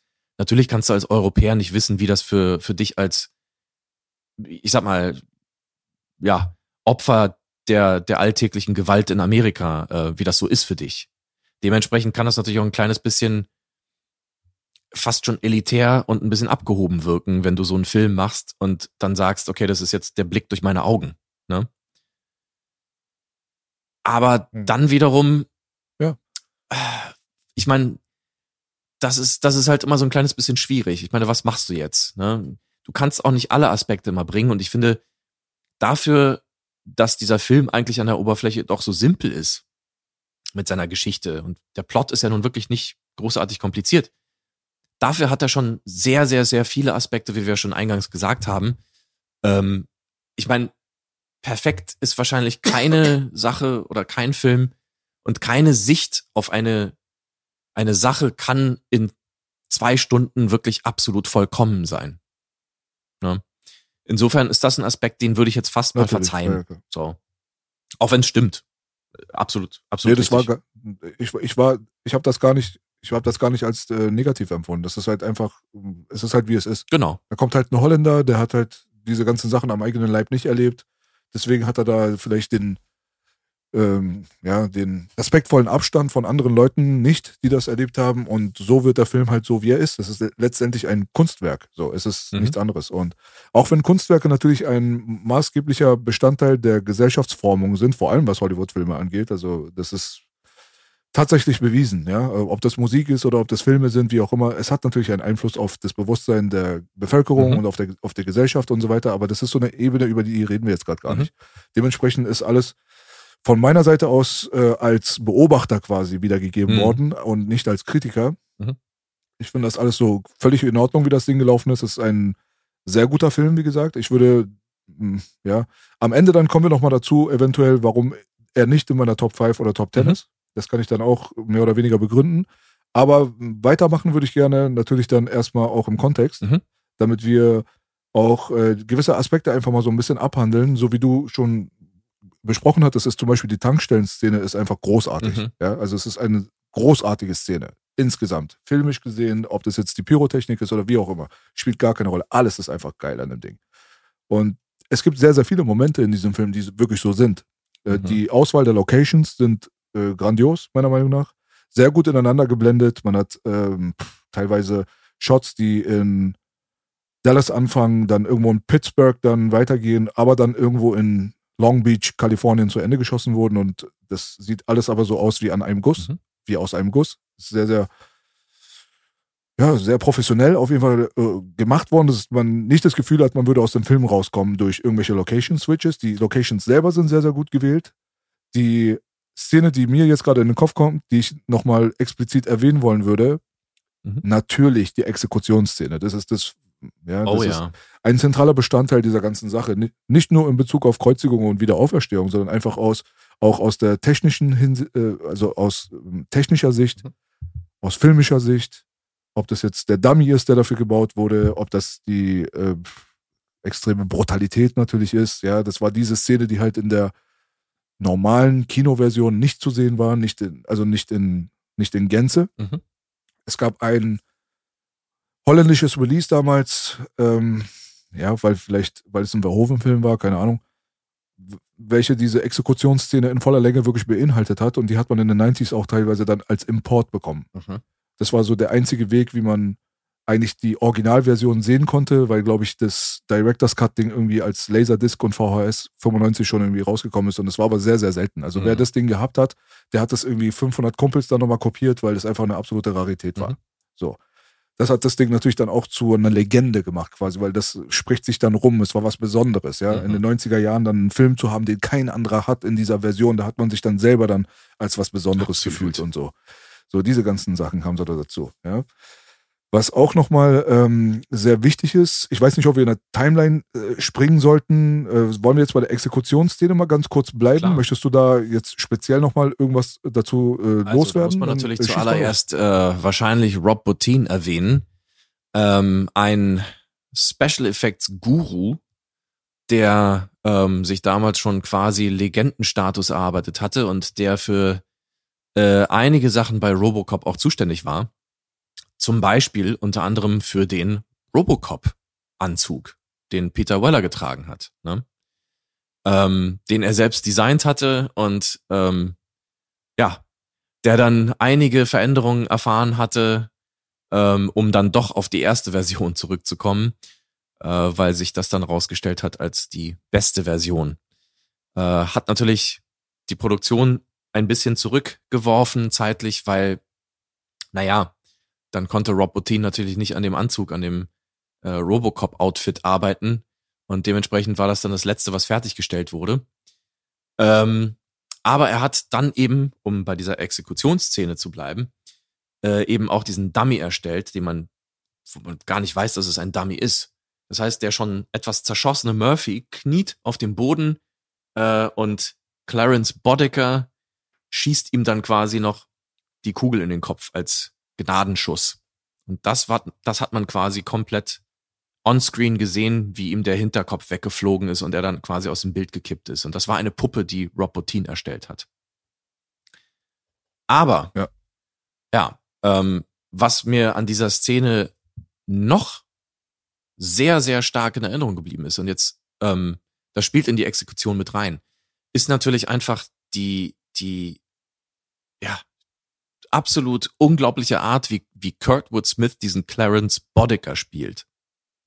Und die Lines, die geschrieben wurden für ihn und wie er sie bringt und alles das, ähm, das gehört zum Besten, was ich, was ich, sag ich mal, in solchen Dialogen ähm, gehört habe jemals. Ich weiß nicht, wie es dir geht da, Mhm. aber wenn Clarence Boddicker ankommt und sagt, siehst du, ich habe dieses Problem. Ähm, ich mag, nee, Co- Cops mögen mich nicht, also mag ich keine Cops. Und dann dieses Blöde mit dem Zielen, diese ne, ne, ne, ne, ne, ne, ne, was ich weiß, dann schießt er ihm die Hand ab, dann sagt er irgendwie, äh, du glaubst irgendwie nicht, dass ich ein besonders netter Typ bin, oder? Das sind so Sachen, die bringt dieser Mhm. Typ einfach auf eine Art und Weise, wo ich mir denke, okay, er ist ein Arschloch, er ist, er ist quasi Satan in diesem, in diesem Film. Aber ich muss trotzdem lachen. Und ich muss irgendwie Hm. äh, wahnsinnig gut gemacht. Clarence Boddicker ist auch deswegen schon auch in meiner, meiner Top 10 aller Filmbösewichter, muss ich dazu gestehen. Du, du findest heute Sachen raus über meine Top 10s und Top 5s, mein Gott. Ja, Ja. krass. Also, dass da so oft Robocop vorkommt, das hätte ich wirklich nicht gedacht. Das überrascht mich ein bisschen, aber es ist ja, Ja, ja. nachvollziehbar. Aber ich hätte es jetzt nicht direkt in meinen Sinn gekommen, Robocop. Robocop. Ja, dementsprechend, äh, großartige Szene. Ja, geil. Ähm, bevor wir es vergessen, es gibt, glaube ich, zwei Schauspieler aus diesem Film. Das ist einmal Ronnie Cox und das ist dann einmal nochmal, glaube ich, irgendein Dude, der an der Tankstelle da den Bösewicht spielt. Das sind, glaube ich, zwei Persönlichkeiten, die dann später in einem anderen Paul Verhoeven Film auch nochmal mitgespielt haben und zwar in Total Recall. Mhm. Das ist auch nochmal ein sehr, sehr bemerkenswerter Film, den wir hoffentlich irgendwann in der Zukunft auch nochmal durchnehmen werden. Kleines, kleines Side-Notiz. So.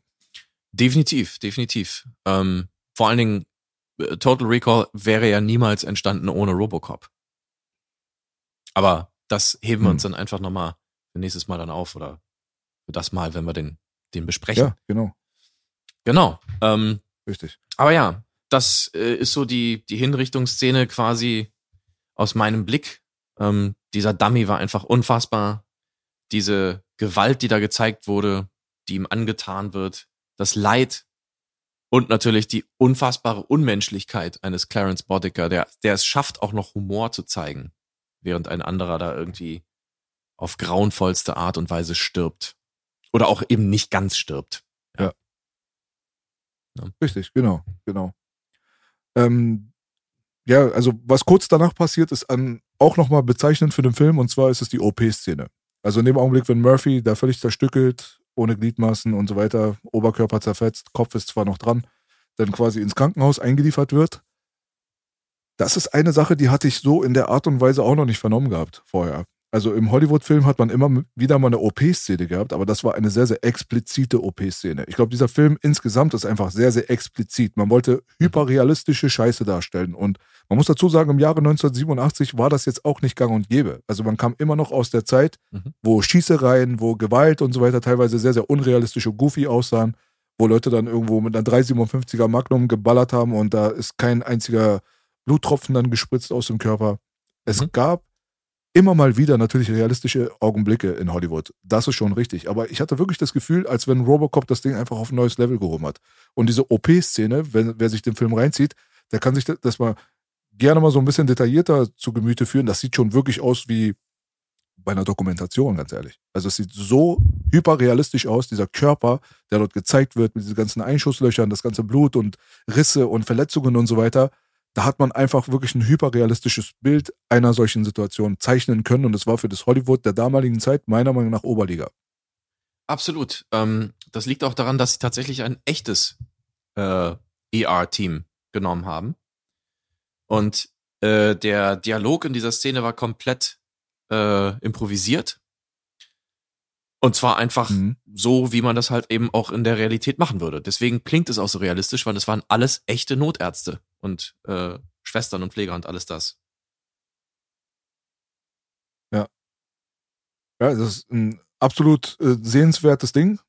Geht Mhm. bitte einfach nochmal zurück, wer sich nicht mehr dran erinnern kann, der ist nach diesem Podcast wahrscheinlich angefixt und achtet einfach mal auf diese Details, die wir euch mal jetzt gerade so ein bisschen näher gebracht haben. Dann sieht man den Film vielleicht mit einem, mit einem anderen Auge, obwohl, obwohl man ihn auch schon, so wie ich, tausendmal vorher schon gesehen hatte. Trotzdem fallen einem dann im Detail dann gewisse Sachen auf, die einem früher nicht aufgefallen sind. Das ist, das macht auch einen guten Film aus. Dass man immer wieder was Neues entdecken kann, bis zu einem gewissen Punkt. Ja, wenn du den jetzt Mhm. tot analysiert hast und jetzt dich völlig damit beschäftigt hast und alle Interviews gezeigt hast und das Bonusmaterial der Blu-ray 15 Mal gesuchtet hast, dann gibt's natürlich dann auch nichts mehr zu entdecken. Aber trotzdem ist da sehr, sehr viel im Vergleich zum Rest. Also ich, ich würde auch noch mal eine Empfehlung aussprechen und zwar ähm, in der Szene, wo Robocop sich das erste Mal quasi den Wagen schnappt und das erste Mal auf Streife fährt. Und wir hören, darauf kommen wir dann vielleicht auch noch mal zu sprechen, das großartige Robocop-Thema von Basil Polidoris. Ähm, da gibt es einen Shot, da würde ich einmal, und zwar ist es äh, ein Shot über Robocops Schulter auf dem Fahrersitz und er fährt quasi durch Detroit im Sonnenuntergang. Sieht super geil aus. Aber ich würde empfehlen, mal auf den rechten Bildrand zu gucken während dieses einen Shots. Mehr sage ich dazu nicht. du geile Sau. Aha. Okay. also dann, wenn wir schon dabei sind, dann nenne ich auch nochmal zwei so Geheimtipp-Shots äh, von, also aus meiner Perspektive, die würde ich dann aber revealen, so, die, da Ja, ja. spanne ich euch nicht auf die Folter. Es gibt einmal die Toilettenszene, der Toilettenshot, ich weiß nicht warum, aber der hat mich absolut fasziniert. Bitte achtet mal einfach darauf, Toilettenshot OCP, ja, da wo man halt sieht, dass dort gelästert wird über den Oberguru Dick und der sitzt aber beim Scheißen irgendwo und man sieht nur seine Beine so ein bisschen. Mhm. Und die Kamera von unten zeigt dann die anderen beiden Dudes, die am Pissoir dann so am Lästern sind, was auch irgendwie leicht was Homoerotisches mit sich bringt, aber kleine Side Note Hm. diesbezüglich. Hm. Das ist auf jeden Fall ein sehr, sehr interessanter Shot. Dann gibt es nochmal einen anderen Shot und zwar am Ende, wo die ähm, quasi finale Action-Sequenz dort in dieser Fabrik stattfindet. Da gibt es dann eine Stelle, wo dann ein Auto fährt in Richtung Kamera und die Radkappe einfach abfliegt und Richtung Kamera düst. So, Mhm. das sieht einfach übergeil aus. Bitte achtet auf diesen Shot, weil der ist natürlich zufällig entstanden. Keiner hat das geplant. Ne? Mhm. Die Radkappe ist einfach währenddessen einfach abgeflogen und ist Richtung Kameramann gesaust und hätte dem armen Kameramann fast geköpft, Alter. Mhm. Also, gebt euch das. Ja, was soll man dazu sagen? Ein unfassbarer Film. Ähm, und ich sag dir ganz ehrlich, also ich wäre glücklich, wenn ich, wenn ich ah, halb so ein Regisseur wäre wie Paul Verhoeven. Ach, was heißt halb? Zehn Prozent von ihm. Ähm, ich finde, das ist eine Wahnsinns-Regieleistung. Natürlich will ich die Leistung der, der anderen äh, Departments und so weiter überhaupt nicht schmälern. Aber es gehört schon so ein Verrückter dazu. Und das ist Paul Verhoeven nun mal ohne Zweifel. Ähm, so einen Film auf diese Art und Weise zu machen. Und äh, trotzdem ist er nicht nur verrückt, sondern er hat ja auch jede Menge einfach irgendwie Gehirnschmalz ähm, investiert in diesen Film. Eine Sache, die mir vorhin noch eingefallen ist, die ich noch kurz erwähnen wollte, um mal zu zeigen, dass nicht, äh, dass er Darf ich noch mal ganz kurz einlenken, bevor ich es vergesse? Ja, Achso, äh, okay, okay. Ich dachte, du gehst jetzt von Verhoeven weg gerade. Alles gut. Nein, nein. Ähm, eine Sache, die ich da äh, noch erwähnen würde, weil du das vorhin irgendwie kurz angesprochen hattest, ähm, und zwar das Verhältnis zwischen Lewis und Murphy. Paul Mhm. Verhoeven wollte tatsächlich nach dem Lesen der ersten Fassung, nachdem er dann beschlossen hatte, diesen Film zu machen, wollte er tatsächlich eine Sexszene zwischen den beiden. Das war Mhm. eine frühe Absicht von ihm. Und sie haben es auch tatsächlich geändert und haben dann beobachten können, wie er dann selber gesagt hat, ach weißt du was, das ist einfach Bullshit, das ist eigentlich, eigentlich Quatsch. Das gehört hier gar nicht rein, Genau. das muss gar nicht so sein. Und dann haben ihm auch äh, Newmeyer und ähm, wie heißt der andere nochmal? Äh, ich glaube Miner, Steve Miner oder sowas, ne? Äh, ihm gesagt, okay, Mhm. äh, sehen wir nämlich auch so. Nee, Michael Miner heißt er. Ähm, Michael meiner. Michael Miner, genau. Äh, der Co-Autor von, von Edward Newmeyer. Ähm, das hätten wir auch ehrlich gesagt nicht gut gefunden und ähm, ja. Und dementsprechend, ja, weil du es vorhin Absolut, erwähnt hattest, dass sie doch so, so ein kleines Also- bisschen auch androgyn wirken sollte oder zumindest so wenig attraktiv und romantisch irgendwie äh, anspielend wie möglich.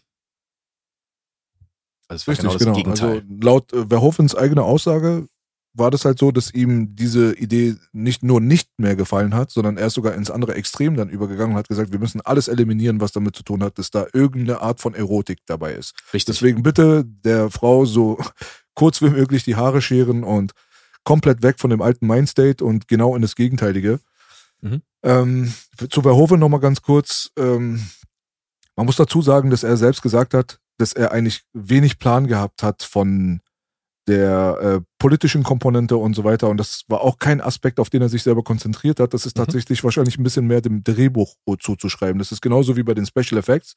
Da kam ein Dude halt irgendwo aus Amsterdam oder nicht Amsterdam, aus Holland und hatte eigentlich mit VFX, Special Effects und so weiter nichts zu tun, gar nichts. Er hat eigentlich quasi an diesem Set, während Robocop gedreht wurde, hat er eigentlich durch, das, durch die Crew erfahren, wie solche Dinge überhaupt gemacht werden, wie das funktioniert, was die Philosophie dahinter ist und war laut eigener Aussage dann so begeistert und auch interessiert, dass er nach Drehschluss einen sehr, sehr guten Einblick darüber gehabt hat, wie diese Dinge funktionieren. Mhm. Und er hat sich sehr, sehr oft einfach am Skript gehalten und hat sich dadurch dann auch ähm, weil halt gewisse Aspekte einfach nicht so wirklich ersichtlich für ihn waren oder die er vielleicht aus einer falschen Perspektive hätte sehen können, was das Drehbuch ausmacht, hat er dann Edward Newmeyer dann immer neben sich gehabt, den Drehbuchautor, und hat sich von ihm dann auch dann wirklich spezifisch beraten lassen quasi. Es, man hört sehr, sehr oft von Verhoeven, wenn es um die inhaltlichen Aspekte geht, wenn es um die hintergründigen, subtilen Aspekte geht und so weiter, dass sein, ja, sein Wirken da gar nicht so groß war, wie viele vermuten. Er hat einfach das gemacht, was im Skript stand und hat sich dort halt regelrecht beraten lassen und am Ende ist das Produkt dann bei rausgekommen. Ja, genau. Also natürlich sind ein paar Aspekte mit drin. Also zumindest hat er auch mal so ein kleines bisschen gesagt, also ein paar Themen und ein paar Ideen und auch diese ganze Jesus-Geschichte, das ist schon etwas, was ihn persönlich sehr, sehr fasziniert.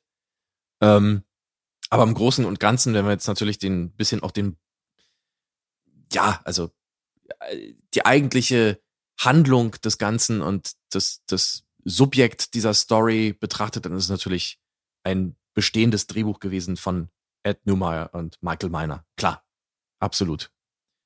Ähm, ja, und genau, genau. ich glaube, Ed Newmeyer hat ja. ihm auch ähm, damals zugestimmt, also, also hat das zumindest abgesegnet, als ähm, äh, Paul Verhoeven meinte, pass mal auf, wir schießen jetzt dem Vergewaltiger. Schießen wir jetzt nicht irgendwie den Kopf am, am Gesicht der, der Dame vorbei in dieser verhinderten Vergewaltigung, sondern wir schießen jetzt einfach mal durch die Beine der Frau in die Eier des Typen. Das hat er dann aber auch mit dem genau. Drehbuchautoren genau. am Set quasi besprochen und der meinte, ja, finde ich gut, cool, machen wir jetzt so. Okay, cool. Richtig. Da wurde gut mit, da wurde gut zusammengearbeitet, sagen wir es mal so. Ja? Man hat sich da Absolut. gegenseitig gut ergänzt, voneinander profitiert und so weiter.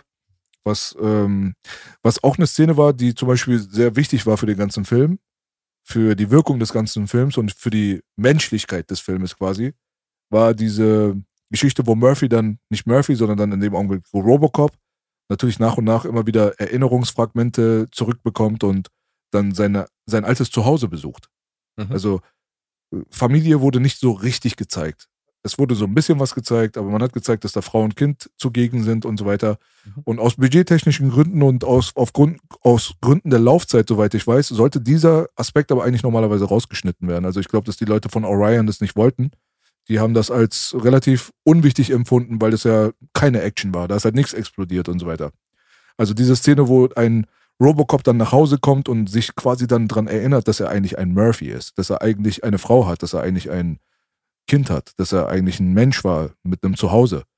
Mhm. Und mal abgesehen davon, dass der Soundtrack das wirklich sehr, sehr märchenhaft quasi fast schon untermalt hat. Es mhm. sind relativ ungewöhnliche Töne für einen Actionfilm gewesen, die dort der, ähm, der Komponist dafür ausgewählt hat. Der gute Basil. Mhm. Und man muss dazu sagen, mich erinnert, also wenn ich an diesen Menschen denke, denke ich immer an den Conan-Soundtrack, muss ich sagen. So, das ist das, was mir automatisch in den Kopf reinkommt. Aber wie gesagt, es ist sehr märchenhaft, es ist sehr malerisch und es ist dieser Aspekt des Filmes, der Robocop einfach absetzt von dem otto-normalen 80er Jahre Action-Shooter. So, das ist genau das Ding so. Das ist diese Menschlichkeitskomponente. Das ist dieses Familiending, das ist diese emotionale Geschichte. Und im Nachhinein ist es, glaube ich, sehr, sehr wichtig gewesen, dass sie sich dafür stark gemacht haben, diese Szene eben nicht aus dem Film rauszuschneiden, weil laut Aussagen der Filmcrew selber stellt diese Szene einen Kernteil der Seele des Filmes dar. Ja, absolut. Ähm, das ist absolut richtig. Ähm, ich muss dazu sagen, es gibt, glaube ich, auch noch eine weitere äh, Szene, beziehungsweise es sollte eine weitere Szene geben, irgendwann mal, ähm, wo tatsächlich ähm, also eine, eine, ja, Fortführung dieser Szene, dass Robocop irgendwann bei, seinen, bei seiner Familie vorbeifährt. Und da muss man sagen, gut, dass sie es nicht gemacht haben, weil das wäre zu cheesy geworden. Also so ein, dieser emotionale Aspekt ist ja auch immer mit ja. Vorsicht irgendwie zu genießen. Ähm, ab wann werde ich halt irgendwie zu cheesy? Ähm, und ab wann wird's halt vielleicht irgendwie ein bisschen peinlich und bricht dann so ein bisschen die Tonalität des Films. Aber wie du es schon, schon gerade erwähnt hast, gerade dadurch, dass er ja quasi in ein leeres Zuhause zurückkommt und dann diese übergeblendeten äh, Rückblicke hat und Erinnerungen, das macht das halt irgendwie wieder gut. Und er zeigt ja, er zeigt ja keine emotionale Regung, nicht wirklich zumindest. Also es gibt am Schluss irgendwie puncht er in diesen Fernseher, dieser blöde Verkaufsscheiß, der da läuft die ganze Zeit, weil das Haus steht ja zum Verkauf, weil die Familie ja ausgezogen ist, die Frau mit dem Kind. Ne?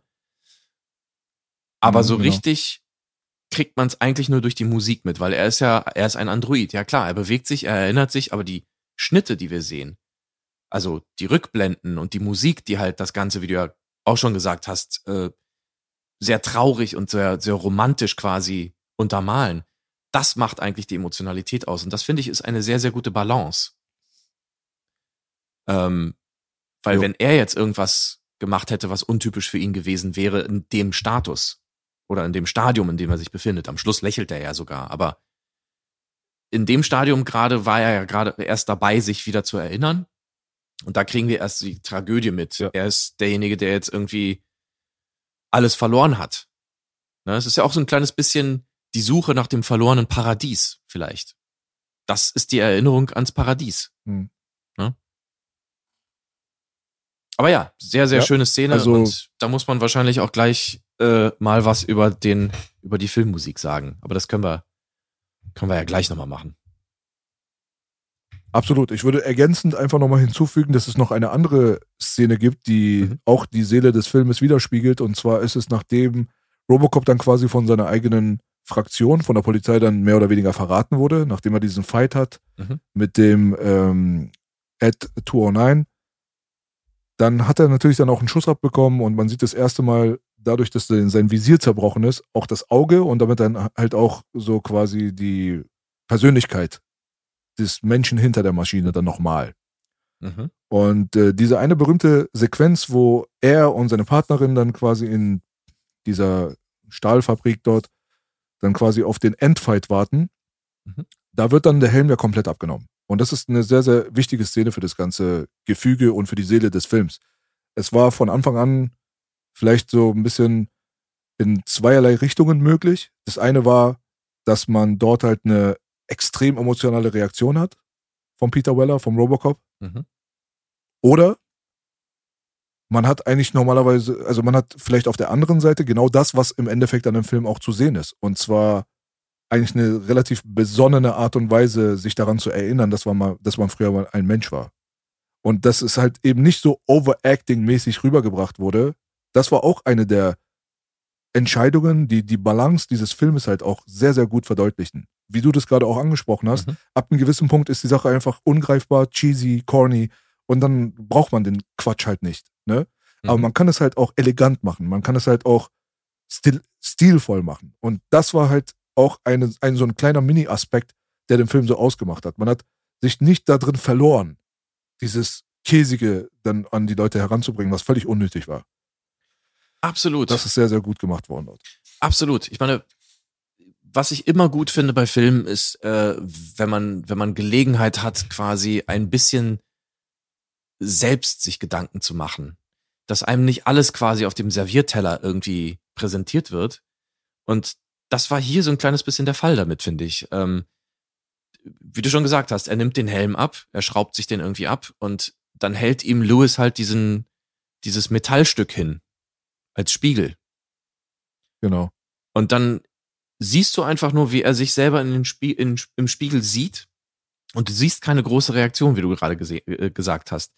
Dabei haben wir aber schon vorher gesehen, allein auch schon durch äh, die Auswahl der Einstellung und so weiter und so fort, wie grotesk diese Maschine eigentlich ist. Wir sehen seinen Hinterkopf, wir hören die Geräusche dieser Festplatten und dieser ganzen äh, Geräte, die da drin sind, und wir sehen seine Haut, die völlig, äh, also ja, wirklich grotesk auf, auf seinem Kopf gespannt ist.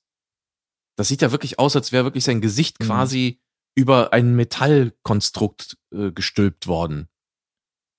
Und in dieser grotesken Form sieht ist er genau sich. das Er hat immer noch sein Gesicht. Wir erkennen immer noch, das ist Peter Weller.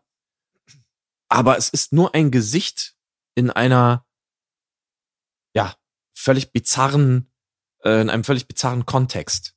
Und dadurch, dass er da keine Reaktion zeigt, das, genau das ist halt diese Balance. Und ich finde, das ist auch das, was, was wieder so ein kleines bisschen die Kompetenz der Regie hier irgendwie zeigt. Das sind so Momente, die sind nicht im Drehbuch vielleicht oder die sind nicht sonst so. Vielleicht steht es auch im Drehbuch. Es kann auch sein, dass da steht, er zeigt keine Reaktion oder irgendwas auch immer. Aber es bleibt einfach dem Zuschauer überlassen, was würde ich jetzt denken, wenn ich mich so sehen würde? Wie, wie kann sich das anfühlen, sowas? Mhm. Oder was heißt anfühlen? Vielleicht fühlt er nicht mehr viel, aber vielleicht denkt er noch was. Was denkt er in dem Augenblick? Hm.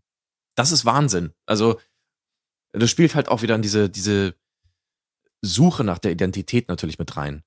Ähm, wie du schon gesagt hast, also am Anfang ist er halt einfach, also ich sag mal jetzt nach seinem Tod als Robocop ist er einfach fast komplett eine Maschine. Er bewegt sich viel mechanischer, er spricht mechanischer. Du siehst nichts von ihm, Mhm. außer seine, seine untere Gesichtshälfte. Und die ist halt auch sehr mechanisch, wenn sie sich bewegt. Absolut. Und dann geht's halt Schritt für Schritt. Mhm. Er kriegt manchmal, er kriegt immer was gesagt, was ihn stutzen lässt. Da merkst du schon, okay, da geht irgendwas in seinem Kopf vor, obwohl er nichts in seinem Gesicht sich bewegt. Aber du merkst es. Und dann, gerade wie du gesagt hast, mit dem, äh, wo sie ihn halt irgendwie dann abballern, wo sich alle gegen ihn wenden, wo ihn quasi die Bösen abknallen wollen und die Guten. Also quasi der Tiefpunkt äh, seiner Existenz, wenn du so willst. Da siehst du sein Auge und Mhm. vielleicht auch einen Anflug von Furcht oder von du kannst, ne, man sagt ja nicht umsonst irgendwie, die Augen sind der Spiegel der Seele. Und dadurch, dass du seine Absolut Augen zeigst mit diesem Wahnsinns-Close-Up, wo er auch noch so seitlich guckt und du das Gefühl hast, okay, da geht auch mehr in ihm vor, als einfach nur irgendwie, äh, was auch mal, binäre Gedanken, ja, in einem Computergehirn. Also, Mhm. ich weiß nicht, wie man das jetzt irgendwie, ich möchte es jetzt auch nicht wirklich über alle Maßen loben, aber es ist schon wirklich sehr geschickt gemacht. Und du kriegst diese Entwicklung zum Menschen zurück oder zu dieser transhumanistischen Form, die ja am Ende ein Hybrid ist, äh, aber eben auch menschliche Seiten hat, kriegst du damit natürlich in einen Wahnsinnsbogen irgendwie äh, gepackt, in einen Charakterbogen, der unfassbar gut ist. Also, was willst du denn als noch größere Veränderung eines Charakters erzählen in einem Film? Absolut. Ne, bin ich voll und ganz bei dir. Die emodramatische Komponente wurde einfach super effizient wiedergegeben in diesem Film. Man hat da nicht zu viel gemacht, nicht zu wenig gemacht und diese Balance zu finden, die, die, die kann nicht leicht sein. Deswegen Applaus dafür. Absolut, absolut. Das macht den Film, das hebt ihn auf eine ganz, ganz andere Ebene nochmal. Zusätzlich zu allem, was wir eben schon besprochen haben. Ja. Ja, Wahnsinnsfilm. Mann. Ganz kurz äh, nebenbei würde ich gerne noch, ja, definitiv. Sonst würden wir den auch gar nicht äh, besprechen, obwohl wir werden auch Rotzfilme wahrscheinlich mal besprechen. Na, Macht auch Mal, hoffentlich. vielleicht mal Spaß, mal gucken. Ja, also ein paar Kuriositäten nochmal nebenbei eingeworfen, einfach so ein bisschen zum Auflockern. Alle Wissenschaftler in dem Film sind nach äh, US-Präsidenten benannt. Mhm. Alle Cops in dem Film sind nach Serienkillern benannt. Mhm. Ja. ja wann Roosevelt, bitte Tja. losgehen und so. Ja. Achtet einfach mal drauf.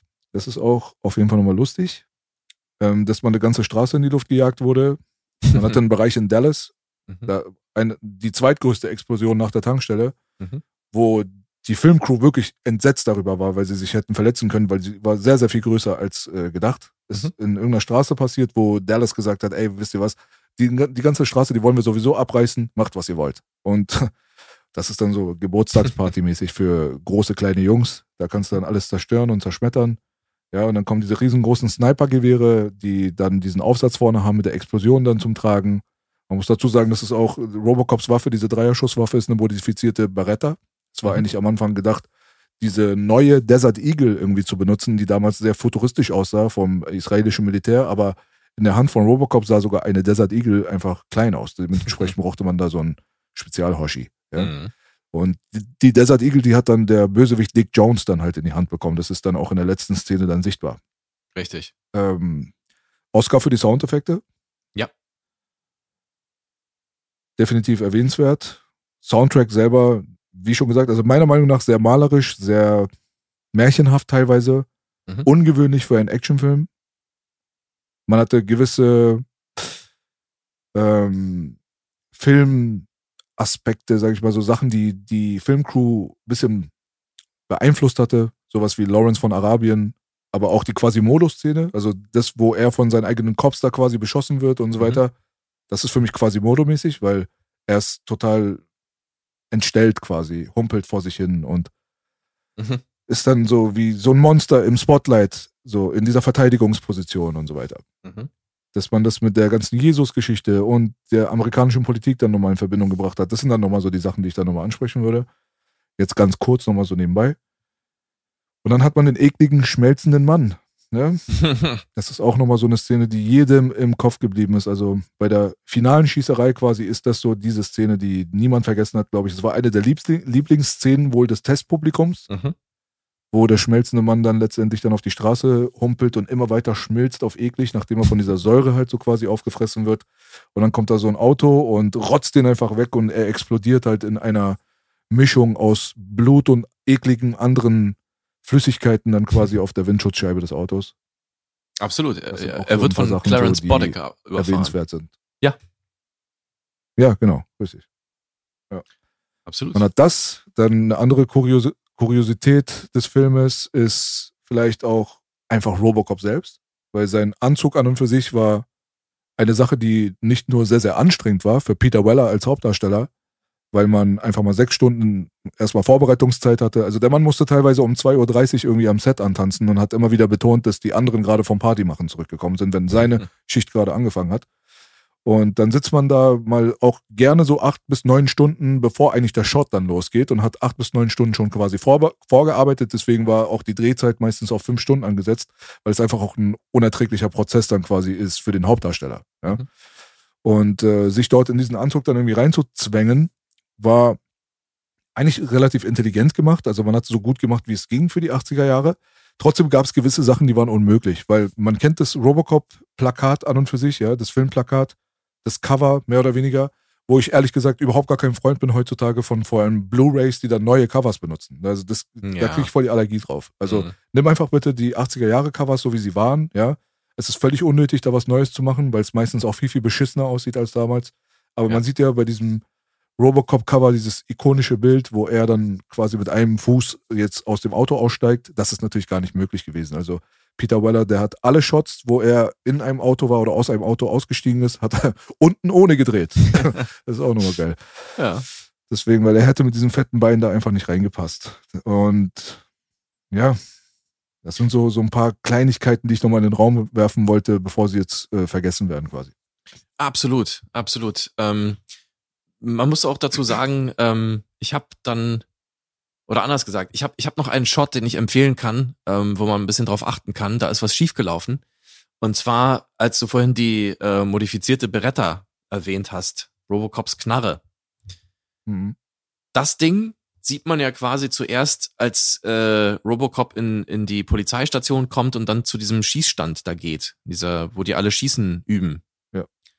Und dann sieht man halt irgendwie den Shot entlang, irgendwie mit den ganzen äh, Pistolen, die da irgendwie abgeschossen werden. Also quasi die Arme, die irgendwelche Pistolen halten und die schießen auf die Zielscheiben.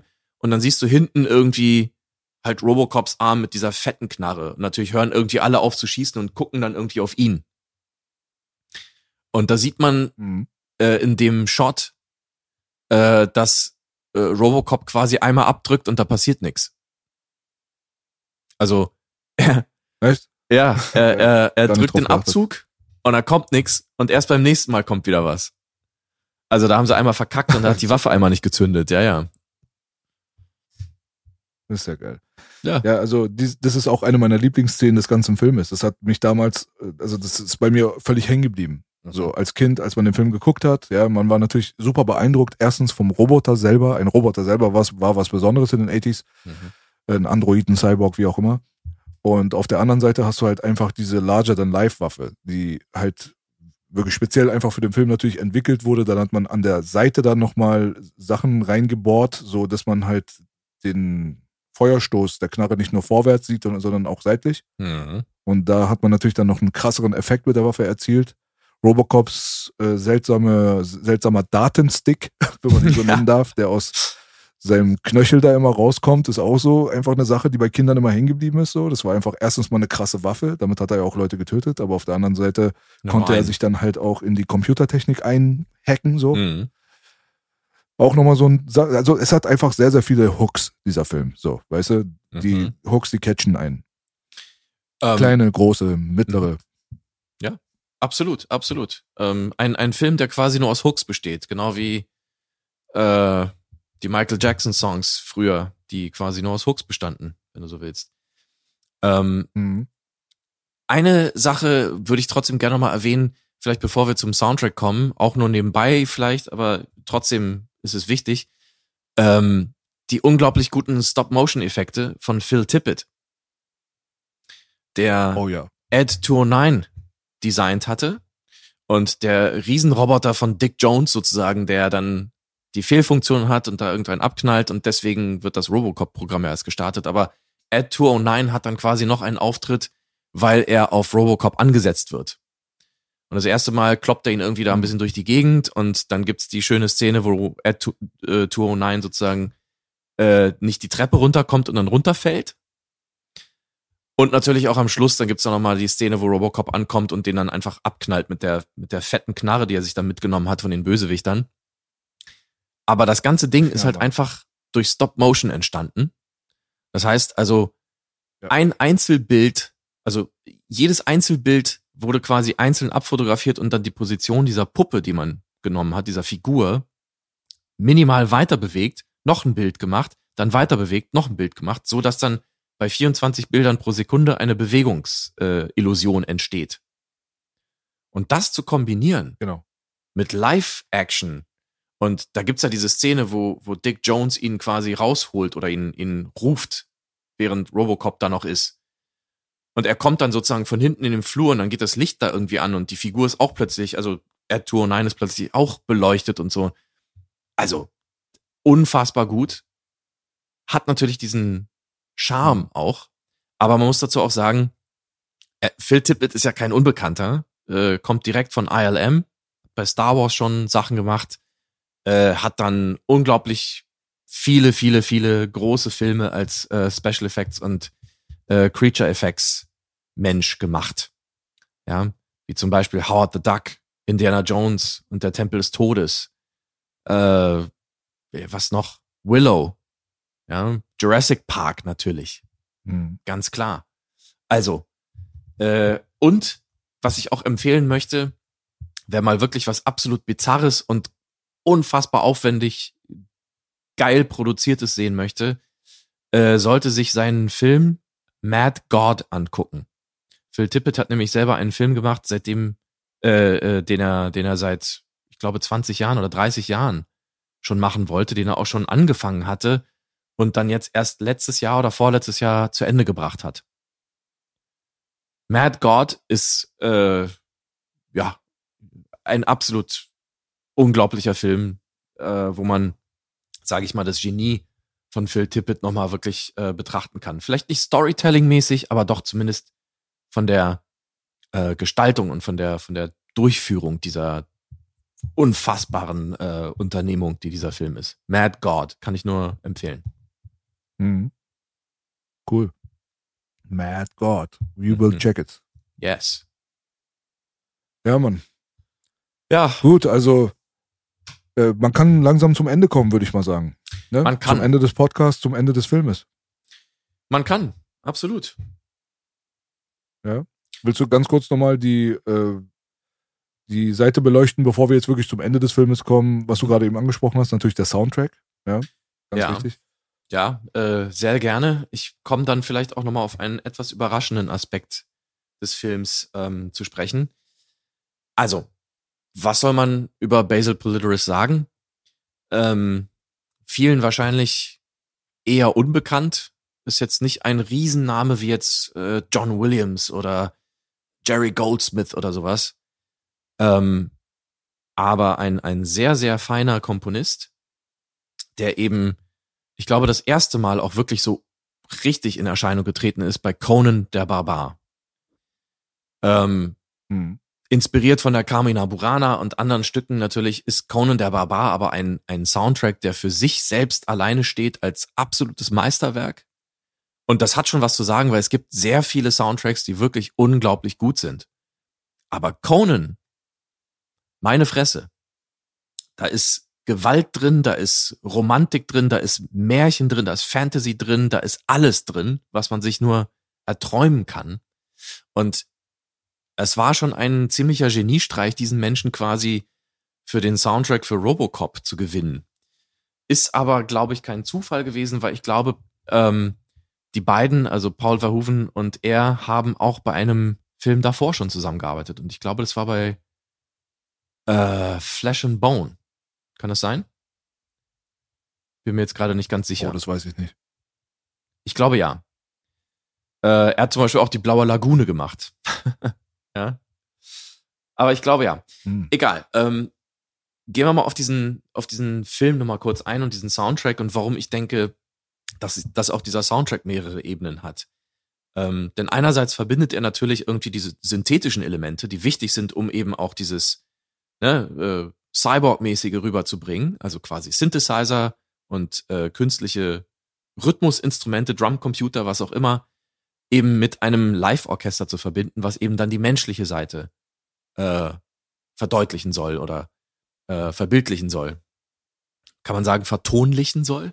Naja, ähm, das war mhm. natürlich der erste große Schritt. Der zweite große Schritt ist natürlich Emotionalität da reinzubringen, wo man eben durch Peter Weller oder durch die Regieentscheidung eben gesagt hat, ich möchte jetzt nicht allzu viel Emotionen auch im Blick sehen oder im Gesicht von Peter Weller. Ich möchte das Ganze eher durch ein bisschen Musik, ja, Manipulation natürlich und eben auch durch, durch die Frage äh, verdeutlichen, wie würdest du dich fühlen?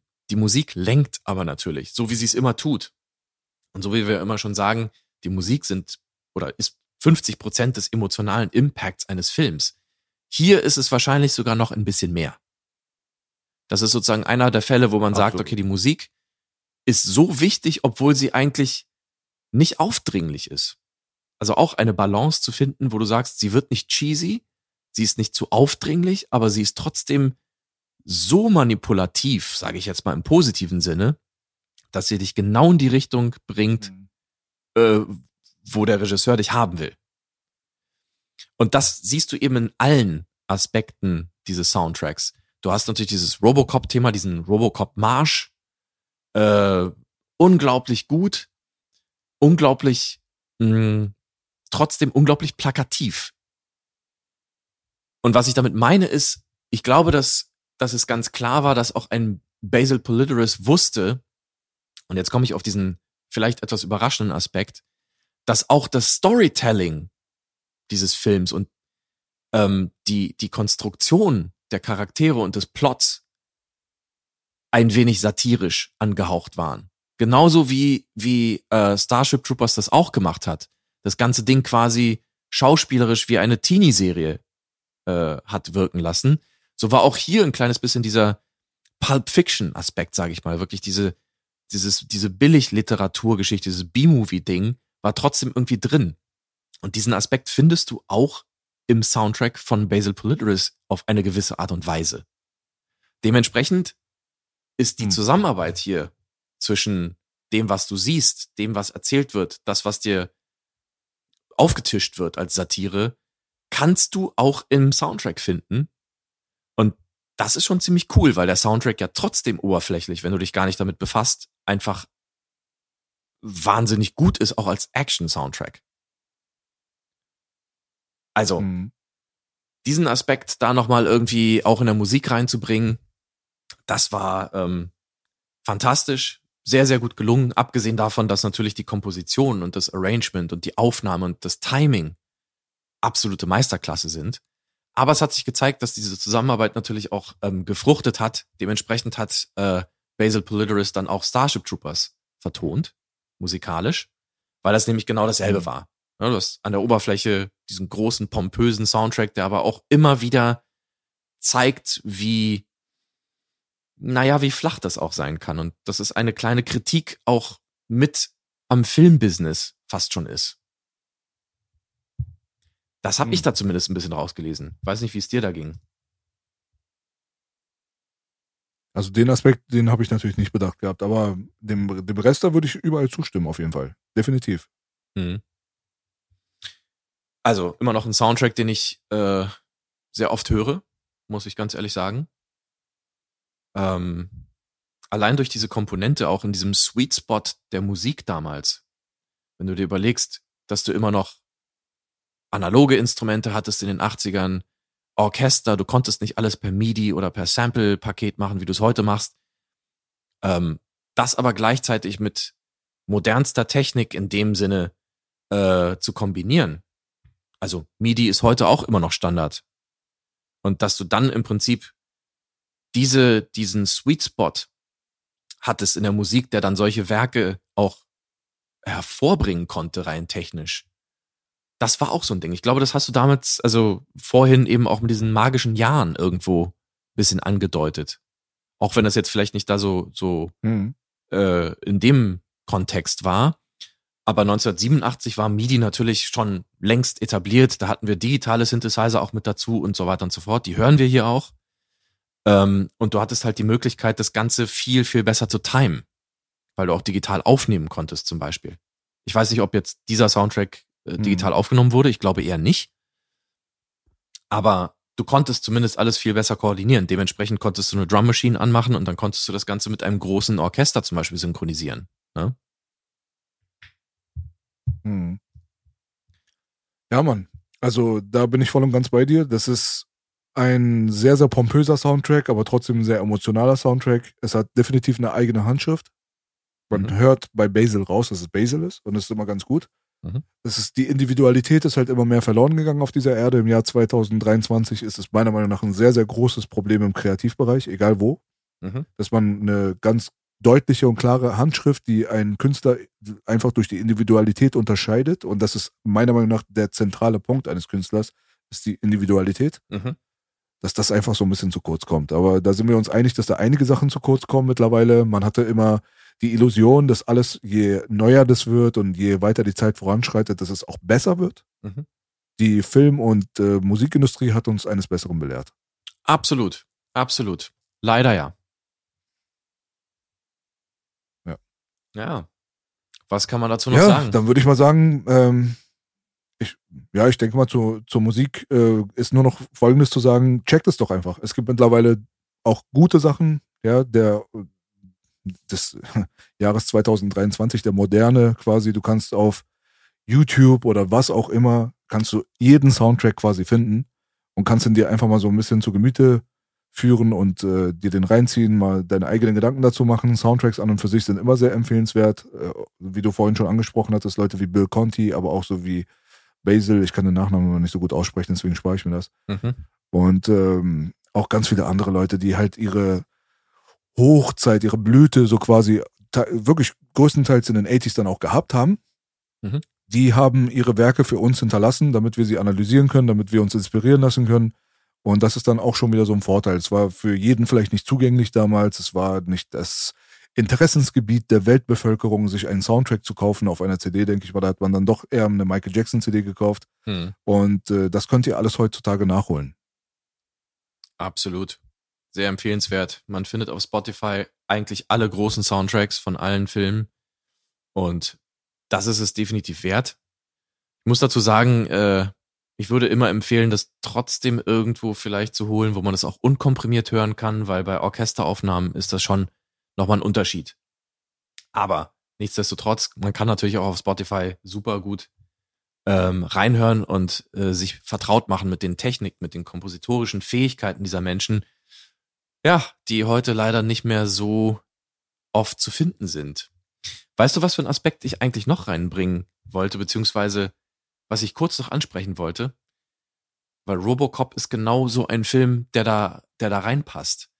Ähm, ich hatte ja vorhin schon gesagt, irgendwie, wir leben in einem Zeitalter, wo es eigentlich nur noch um bestehende IPs geht, wo es um Remakes, Reboots und so weiter geht. Robocop ist einer der Filme, ähm, der einen Charakter erschaffen hat, einen Originalcharakter, den gab's vorher noch nicht, der danach quasi Comics und alles andere inspiriert hat und nicht andersrum. Das haben wir hm. bei einigen Filmen hm. aus den 80s, wie Ghostbusters oder was auch immer, wo wir erstmal Figuren hatten, die es im Film gab. Heutzutage ist alles Marvel oder was auch immer. Ja, gab's alles schon vorher, Remakes wo ist diese Kreativität, die Individualität geblieben, wie du schon gerade gesagt hast, dass man mal einen Charakter erschafft, der tatsächlich zur Ikone eines Genres wird. Ich fürchte, aus diesem Zeitalter ja. sind wir leider raus. Das ist vorbei. vielleicht noch selten, aber im Großen und Ganzen gibt's das leider nicht mehr. Und Robocop ist eine äh, Figur, ein, ein richtiger Triumph dieses Aspekts, finde ich.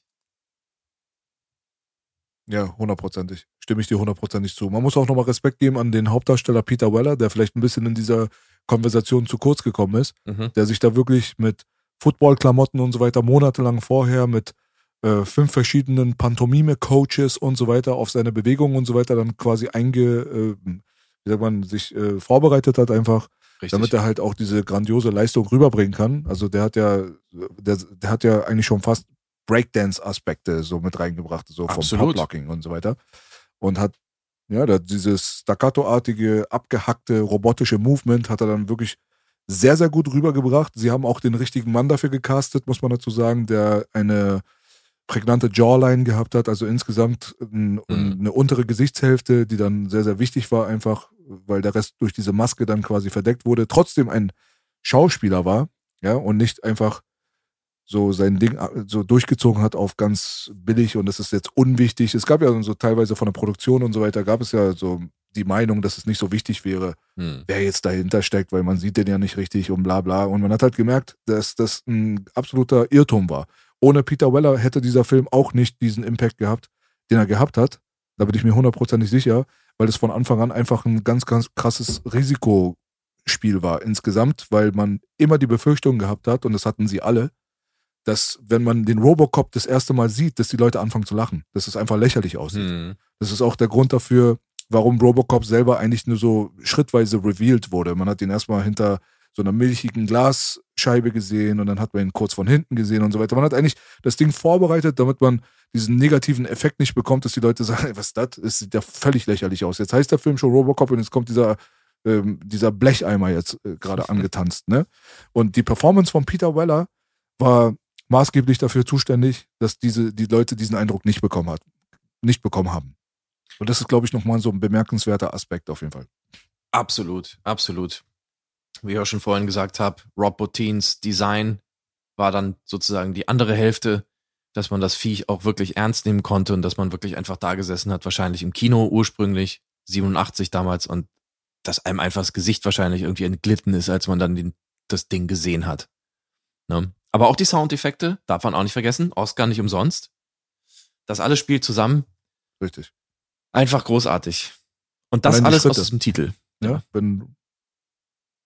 Ja, auf jeden Fall. Also jedes Mal, wenn Robocops Füße den Boden berührt haben, hatte man das Gefühl, das ist wirklich Metall. Also, das wurde in den Teilen danach dann zum Beispiel ein bisschen anders gemacht im Sounddesign. Mhm. Nicht besser, meiner Meinung nach. Mhm. Und ähm, das sind so die kleinen Feinheiten, die einfach dieses Gesamtkonstrukt ergeben haben von dem, was wir so feiern, von diesem Film, wo wir sagen, Meilenstein der 80s. Ist halt einfach so. Jetzt können wir vielleicht zu dem Aspekt kommen, Mhm. warum er nicht in meiner Top 5 oder Top 10 ist. Yes. Das äh, hat auch mit dem Ende zu tun und wir kommen dann auch zum Ende des Podcasts, auch dann quasi zum Ende des Filmes, Mhm. weil ich halt einfach der Meinung bin, dass äh, ab einem gewissen Punkt sich Robocop so ein bisschen verloren hat, ehrlich gesagt. Also je weiter der Film vorangeschritten ist, Mhm. na gut, sagen wir das mal nicht so, weil es war jetzt, es war jetzt keine, wie soll man sagen, es war, es war keine Gradlinigkeit da zu erkennen. Es ist nicht so, dass er immer schlechter geworden ist. Das will ich damit nicht sagen. Aber Hm. vor allem das Ende hat mich einfach nie so wirklich befriedigt, muss ich ganz ehrlich sagen.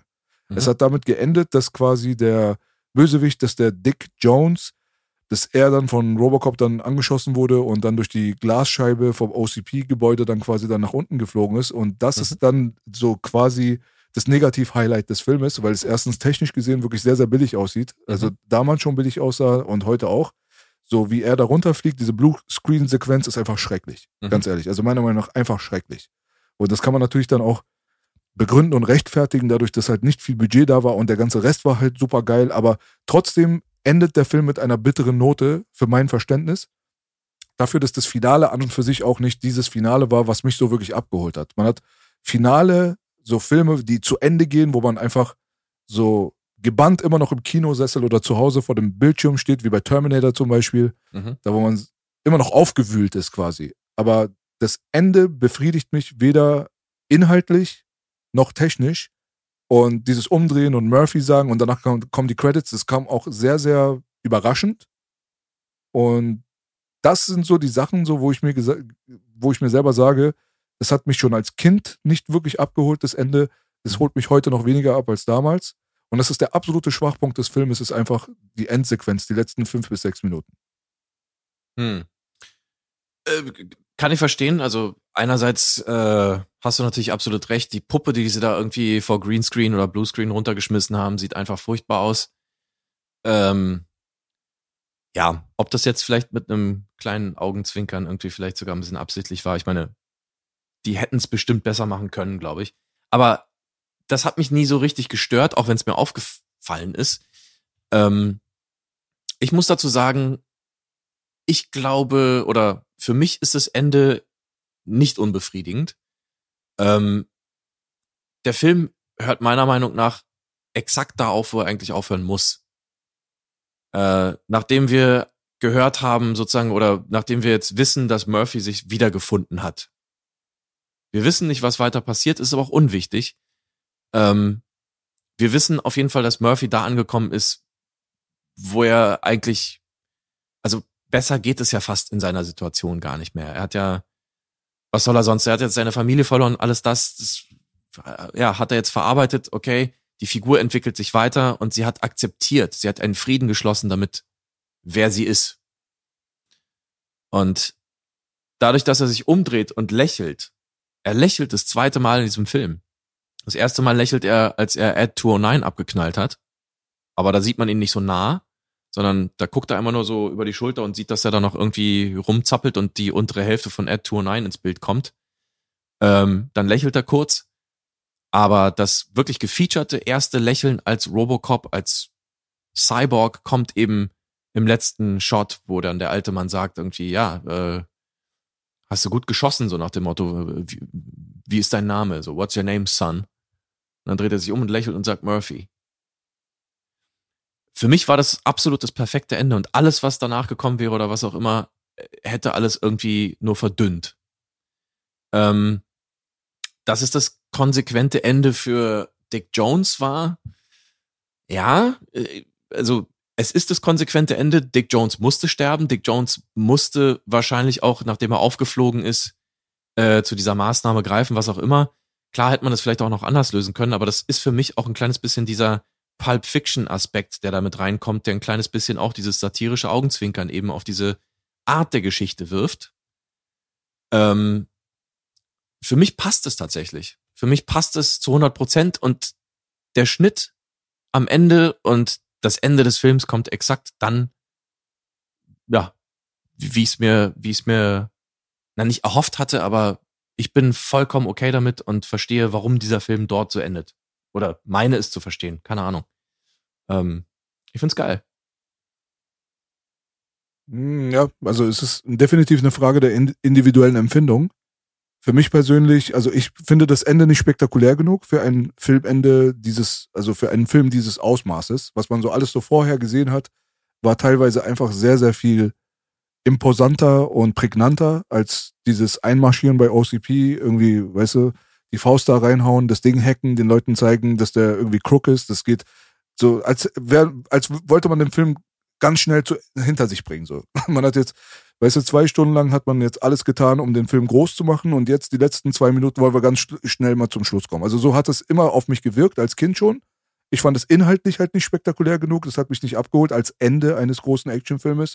Und der drastische Cut und das Ende kam dann halt auch ein bisschen überraschend und dann saß man auf einmal da so und dachte sich so, ah, okay, äh, der Film ist zu Ende, okay, was soll ich jetzt machen? So. Hm. Also, das ist für mich der große Schwachpunkt des Filmes. Aber im Kontext des gesamten Werkes ist es Kritik auf hohem Niveau. Also das muss ich ganz deutlich nochmal ansprechen. Also das heißt jetzt nicht, dass dieser Film dadurch für mich jetzt abgekackt hat oder sowas. Aber man hätte definitiv ein hochwertigeres Ende entwickeln können, was vielleicht dem Restlichen einfach mehr genügt hätte. So. Und das ist schon immer meine Empfindung bei Robocop gewesen. Das Ende hat mich einfach hängen gelassen, so mehr oder weniger. Aber ich kann es absolut verstehen, dass es Leute gibt wie dich, die sagen, das ist vollkommen in Ordnung, das ist cool, ich habe da überhaupt nichts dran auszusetzen deswegen kann ich mich nur wiederholen. Wahrscheinlich ist es wirklich einfach so individuelle, individuelle Empfindungsfrage.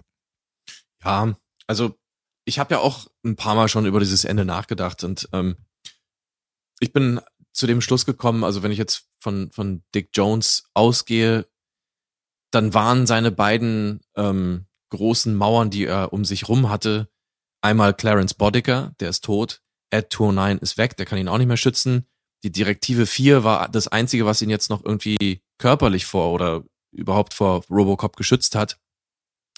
Äh, in dem Augenblick war es sozusagen das Einzige, was da noch passieren konnte, äh, vom, vom Ausmaß, sag ich mal, also jetzt eine große Action-Szene oder was auch immer am Schluss, das hätte ja einfach überhaupt nicht zu der Figur gepasst. Aber wie gesagt, ähm, das sind alles so Nitpicks, obwohl eigentlich ja das Ende eines Films ja doch sehr wichtig ist. Aber wie gesagt, also für mein Empfinden habe ich da nichts vermisst. Der Film fing relativ unüblich an für einen Actionfilm. Nicht mit einer Action-Szene, sondern eher mit Komödie, dieser News-Geschichte. Also offensichtlicher Satire und der hört einfach auch nicht mit einer Action-Szene auf, sondern eben mit der, äh, ja, mit dem vollendeten Bogen des Charakters, der seine, seine neu entdeckte Menschlichkeit akzeptiert im Kontext seines Cyborg-Daseins. Wow. ja, genau. Nee, das ist cool. Also das hätte ich auch genauso beibehalten. Mhm. Inhaltlich hätte ich da auch echt, also das wäre ein Aspekt, den hätte ich auch nicht verworfen. Mhm. Wenn ich den Film gemacht hätte, wäre das wahrscheinlich so, dass ich die Ad 209 Sache einfach verschoben hätte. Ich hätte wahrscheinlich die Ad 209 Sache als Bestandteil der Endsequenz eher eingebaut und nicht, dass er da ankommt und den einfach irgendwie wegsniped. Und dass die Geschichte mit Dick Jones und seinem Tod da quasi verbunden ist mit einem Endbattle dann mit diesem übermenschlichen Feind, über, also über robotischen Feind. Mhm. So, also jetzt einfach so, jetzt ganz kurz, spontan, ich habe mir noch nie Gedanken darüber gemacht, wie ich den Film jetzt abschließen würde oder so, ja. Aber mhm. das wäre so eine Sache, so, das wäre für mich klassischer, so. Es muss nicht immer klassisch sein, der funktioniert so, wie er ist, einfach absolut gut. Mhm. Aber wenn ich was zu bemängeln habe, dann ist es einfach gefühlstechnisch seit meiner Kindheit immer dieses Ende, was mhm. nicht mit dem Big Bang da irgendwie herkommt. Und da gibt es natürlich Leute, die sagen, ey, das ist cool, dass es kein Big Bang gibt am Ende. Aber ich mhm. bin da so mehr so der traditionelle Big Bang-Motherfucker fürs Ende. So dann erwartest du sozusagen einfach etwas von dem, von dem ähm, Action-Kracher-Aspekt des Films. Aber vielleicht hat der mhm. Film zu dem Zeitpunkt einfach schon ein kleines bisschen gewechselt. Also, das wäre so jetzt meine Theorie. Ich denke, im Endeffekt ist ja auch dieses Abknallen von Ed 209 ist ja auch ein Statement. Weil es gibt keinen Kampf mehr. Der schlauere Mensch, der Robocop jetzt mittlerweile ist, sozusagen, hat einfach seine dicke Wumme mitgebracht. Und da hat auch ein Ed 209, der sowieso ziemlich dumm war, einfach keine Chance mehr. Also, es ist auch so ein kleines bisschen so, ja, vielleicht mit bescheidenen Mitteln, ähm, aber ja doch vielleicht das Bild einfach so dieses Menschen, der sich quasi aus dem Schlamm seiner äh, ursprünglichen Dummheit erhebt. Er ist nicht mehr der, der blöde Cyborg, der einfach nur Programme irgendwie befolgt, sondern er hat jetzt irgendwie plötzlich eine Agency, wie man so schön sagt. Er hat einen eigenen Willen. Und er hat eigene Pläne und da kommt so ein Ad 209 einfach nicht mehr mit. So. Er ist wirklich einfach die Vergangenheit und er ist weg. Und da hätte so ein Endkampf mit dem nicht funktioniert, weil wir das ja auch schon hatten. Wir hatten ja schon so einen Kampf zwischen den beiden. Ähm, klar, den hat Robocop am ersten, beim ersten Mal ja quasi verloren. Aber auch nur auf, also nicht wirklich verloren, weil letzten Endes konnte Robocop ja trotzdem entkommen, weil er Treppen runtergegangen ist, was dieser scheiß Ed Tournein nicht konnte und dann ist er auf dem Rücken liegen geblieben wie, und hat wie ein Schwein gequiekt, so.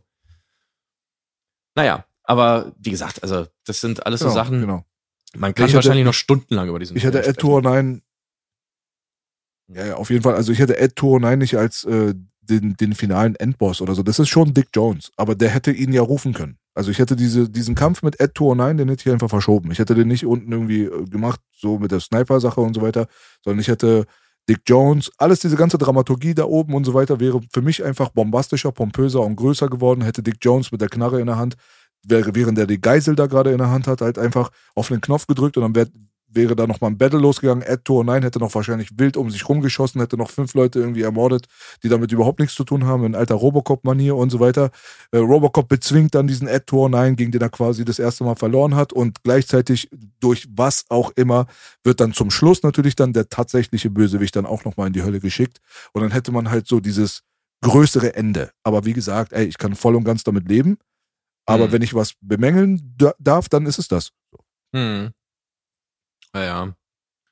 Ja, ich, wie gesagt, ich glaube, das wäre ein bisschen gedoppelt gewesen. Und ich, ich fand es eigentlich auch ganz lustig, dass dann plötzlich Ed 209 da war und er steigt aus und du denkst dir, okay, jetzt geht's ab. Und dann holt er die fette Knarre raus und knallt ihn einfach ab, so, weißt du? Ich, ich fand's ganz cool, aber ja, wie gesagt, es kommt ein bisschen drauf an, was man erwartet vielleicht oder ich meine, vielleicht ist es auch so, dass der Aspekt der Kindheit vielleicht wichtig ist, dass du das als Kind damals auch deswegen so enttäuschend wahrgenommen hast, weil du vielleicht alle anderen Aspekte nicht ganz so wahrgenommen hast. Wer weiß, aber du sagst ja, dass du auch immer noch enttäuscht bist, so ein bisschen, ne? Ja, also enttäuscht ist ein großes Wort, aber ich hatte einfach schon immer das Gefühl, als wenn man mit dem Ende, Ende ein bisschen hängen gelassen wurde, so mehr oder weniger. Also mhm. das Ding ist zu Ende und dann scheißt man drauf, dass der Film zu Ende ist. Weißt du so, das hat am Ende kein, es verliert die Connection zu mir irgendwo. Mhm. Ich kann es nicht so richtig beschreiben, aber wie gesagt, ey, das soll jetzt nicht uh, mit der negativen Note hier enden. Wir haben zweieinhalb Stunden jetzt gerade Podcast hinter uns und wir haben genug Lobeshymnen auf diesem Film gesungen. Oh yeah. Und das hat dieser Film auch absolut verdient. Ja, also bitte nicht falsch verstehen da draußen. Das ist Kritik auf hohem Niveau, wie gesagt. Es ist einfach eine Empfindung, die ich seit der Kindheit gehabt habe. Ich könnte mir vorstellen, dass man ein Ende entwickeln hätte können, was mich persönlich besser abgeholt hat, aber es gibt genug Leute da draußen, die super happy sind damit. Und äh, dann ist die Sache auch in Ordnung. Das schmälert nicht ein bisschen das Gesamtprodukt. Insgesamt ist es ein Meilenstein der Filmkunst, einer der besten 80s Action Fantasy Movies, die ich kenne. So, aber es gibt halt so viele Filme da draußen. Das ist der einzige Grund, weil, weil es eben so viele geile Filme da draußen gibt, ist er halt nicht in meiner Top 5 drin. Da müsste ich den dann mit Sachen austauschen, die mich halt anders abgeholt haben. Aber mhm. bitte nicht falsch verstehen, wie gesagt, bin ein absoluter Fan dieses Filmes. Dieser Film ist ein Meilenstein und der hat wirklich jedes Lob verdient. Hundertprozentig. Absolut. Dem kann man einfach fast nichts hinzufügen. Äh, immer ein, ja, Neuansehen oder ein, ein Rewatch wert. Äh, wer den Film also schon seit einer Weile nicht mehr gesehen hat, es gibt eine schöne Blu-ray, auch wenn äh, das Coverbild irgendwie jetzt neu ist. Aber der Film ist zum Glück noch der alte. Den kann man sich immer wieder reinziehen. Den Soundtrack kann man sich immer wieder reinziehen. Und äh, dann kann man ja sich freuen, weil dieser Film ja, ein Meilenstein Abschluss? ist ah, des satirischen Genres, aber auch eben des Science-Fiction-Films. Wahnsinn. Absolute Empfehlung. Absolut, absolut.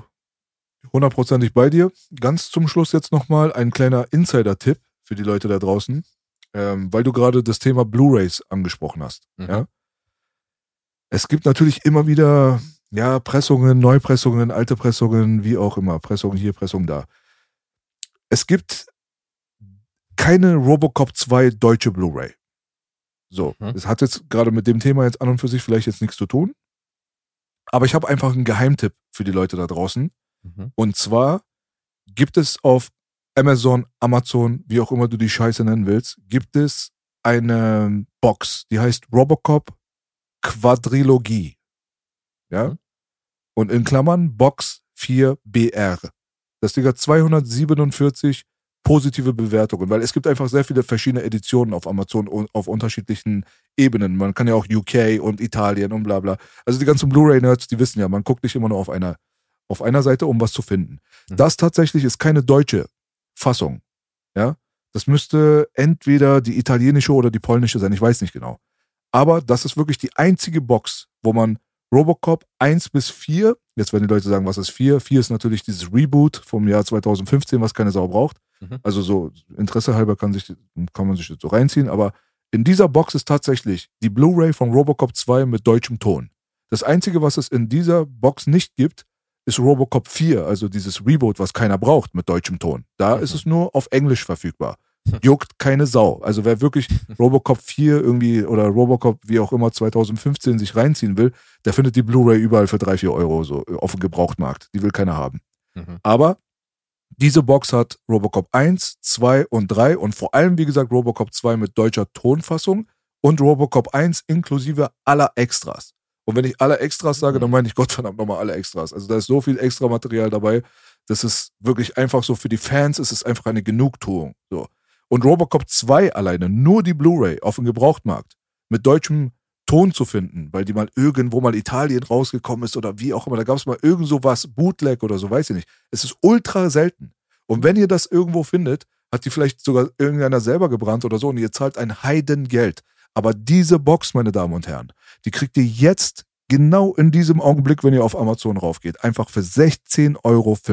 Das Wow. ist der Geheimtipp aller Geheimtipps in Richtung Blu-ray Robocop. Wer ein Fan ist und den Scheiß nicht hat, der geht sofort darauf und freut sich einfach und thank me later. Wow. Das, äh, das muss ich ja selber, glaube ich, machen. Ich habe den zweiten tatsächlich nicht auf Blu-ray. Äh, aus Gründen, aber den dritten, ja, über den reden wir am besten gar nicht erst. Aber es ist natürlich wahnsinnig geil. Für Nee. 16,50 Euro, das ist ja ein absolutes Schnäppchen, sag mal. Das ist vor allem die einzige Art und Weise, an diesem Film ranzukommen. Und wer Ja. ein Teil 1 nicht besitzt, also der muss ja sofort zuschlagen, tut mir leid, aber für Absolut. Leute wie mich, die Teil 1 schon auf, auf Blu-ray besessen haben, war das trotzdem ein No-Brainer. Direkt bestellt. Mhm. Direkt. Äh, total sinnvoll. Absolut sinnvoll. Ja, ich meine, der zweite, da werden wir mal sehen, ob wir uns damit nochmal beschäftigen irgendwann, aber nur so viel kompetente, kompetente Fortsetzung, die natürlich nicht ganz äh, das Original erreicht, aber trotzdem nicht so scheiße ist, wie man denken würde. Vor allen Dingen äh, von einem sehr kompetenten Regisseur umgesetzt. Aber das nur am Rande. Ja, Ja, da, da sind wir auch völlig einer Meinung. Auch Ja. ein Film, der zu Unrecht sehr, sehr schlecht bewertet wird und wurde. Mhm. Das ist wirklich tatsächlich eine der besseren Fortsetzungen. Gut, du hast nicht den Paul Verhoeven-Style, Mhm. obwohl er im Gespräch war, die, den, dann Teil 2 zu drehen, aber er hat halt abgelehnt, weil das Original-Schreiberteam nicht mit an Bord war und da war er halt nicht interessiert. Okay, Mhm. aber du hast immer noch Peter Weller und ganz ehrlich, du hast einen sehr, sehr düsteren, dystopischen und gut gemachten Robocop 2 aus dem Jahre 1990, der den Spirit der 80s immer noch in sich trägt. Mhm. Ich persönlich finde den Film wirklich gut, sehr gut sogar. Ich finde, Robocop 2 ist ein sehr guter Film. Robocop 3 ist Müll und Ja. Robocop Reboot ist für den Arsch. Ja. Aber Teil 1 ist ein Meisterwerk, Teil 2 ist sehr gut. Und Mhm. jeder, der schlecht über Teil 2 redet, sieht es wahrscheinlich einfach so ein bisschen aus dem Verhältnis, weil er den dann mit Teil 1 vergleicht und bla bla, kann alles auch schön und gut sein, soll euch geschenkt sein. Aber das ist wirklich ein gut gemachter, sehenswerter Film. Robocop 2. Absolut. Auch, wie gesagt, in einem etwas anderen Spirit, aber ähm, Irvin Kershner ist der Regisseur, der auch schon die Fortsetzung für Star Wars gedreht hat. Das Imperium schlägt zurück. Insofern, Wow. da kann man nicht viel falsch machen. In dem so Sinne, ist es. da würde ich mal sagen, wir haben das Ding gut auseinandergenommen, super auseinandergepflückt. Das ist ein super XXL Podcast in Bezug auf die Länge geworden. Mhm. Wir haben zwei Stunden und 40 gerade aufgenommen, was auf jeden Fall schon ja, ein bisschen Rekordzeit ist, aber na gut, ist ja auch die erst, erst die zweite Folge, von daher. Ja, und weißt du, zum Einschlafen kann man sowas mal anmachen. Ist ja egal, was die zwei da quatschen. Richtig. Hauptsache angenehm. Ja, und das sind wir doch beide sehr. Ich will mal hoffen. Ja. Gut, meine Damen und Herren, dann würde ich mal sagen, für jeden, der wirklich crazy genug war, bis zum Ende jetzt hier gerade durchzuhalten, gibt es von unserer Seite aus definitiv zwei plus zwei Daumen hoch und ja, was soll man dazu sagen, ne? Der Videoland-Podcast ist gekommen, um zu bleiben. Wenn ihr Spaß gehabt habt an dieser ganzen Nummer, dann supportet dieses Projekt definitiv. Wir sind äh, abhängig davon, dass ihr das nicht nur gut findet, sondern halt auch unter die Bevölkerung bringt. Also nehmt dieses Ding, teilt es mit der Menschheit. Solltet ihr Leute haben, die filmbegeistert sind, die Bock drauf haben, sich sowas beim Einschlafen oder vielleicht auch auf, beim Aufstehen sich reinzuziehen in jeder Lebenslage, bieten wir euch die Möglichkeit. Verbreitet bitte die gute Nachricht, teilt das Ding und äh, macht diesen Podcast great. Äh, um jetzt mal wie im Film zu enden. Coole Rede, Mann. Wie ist dein Name? Murphy.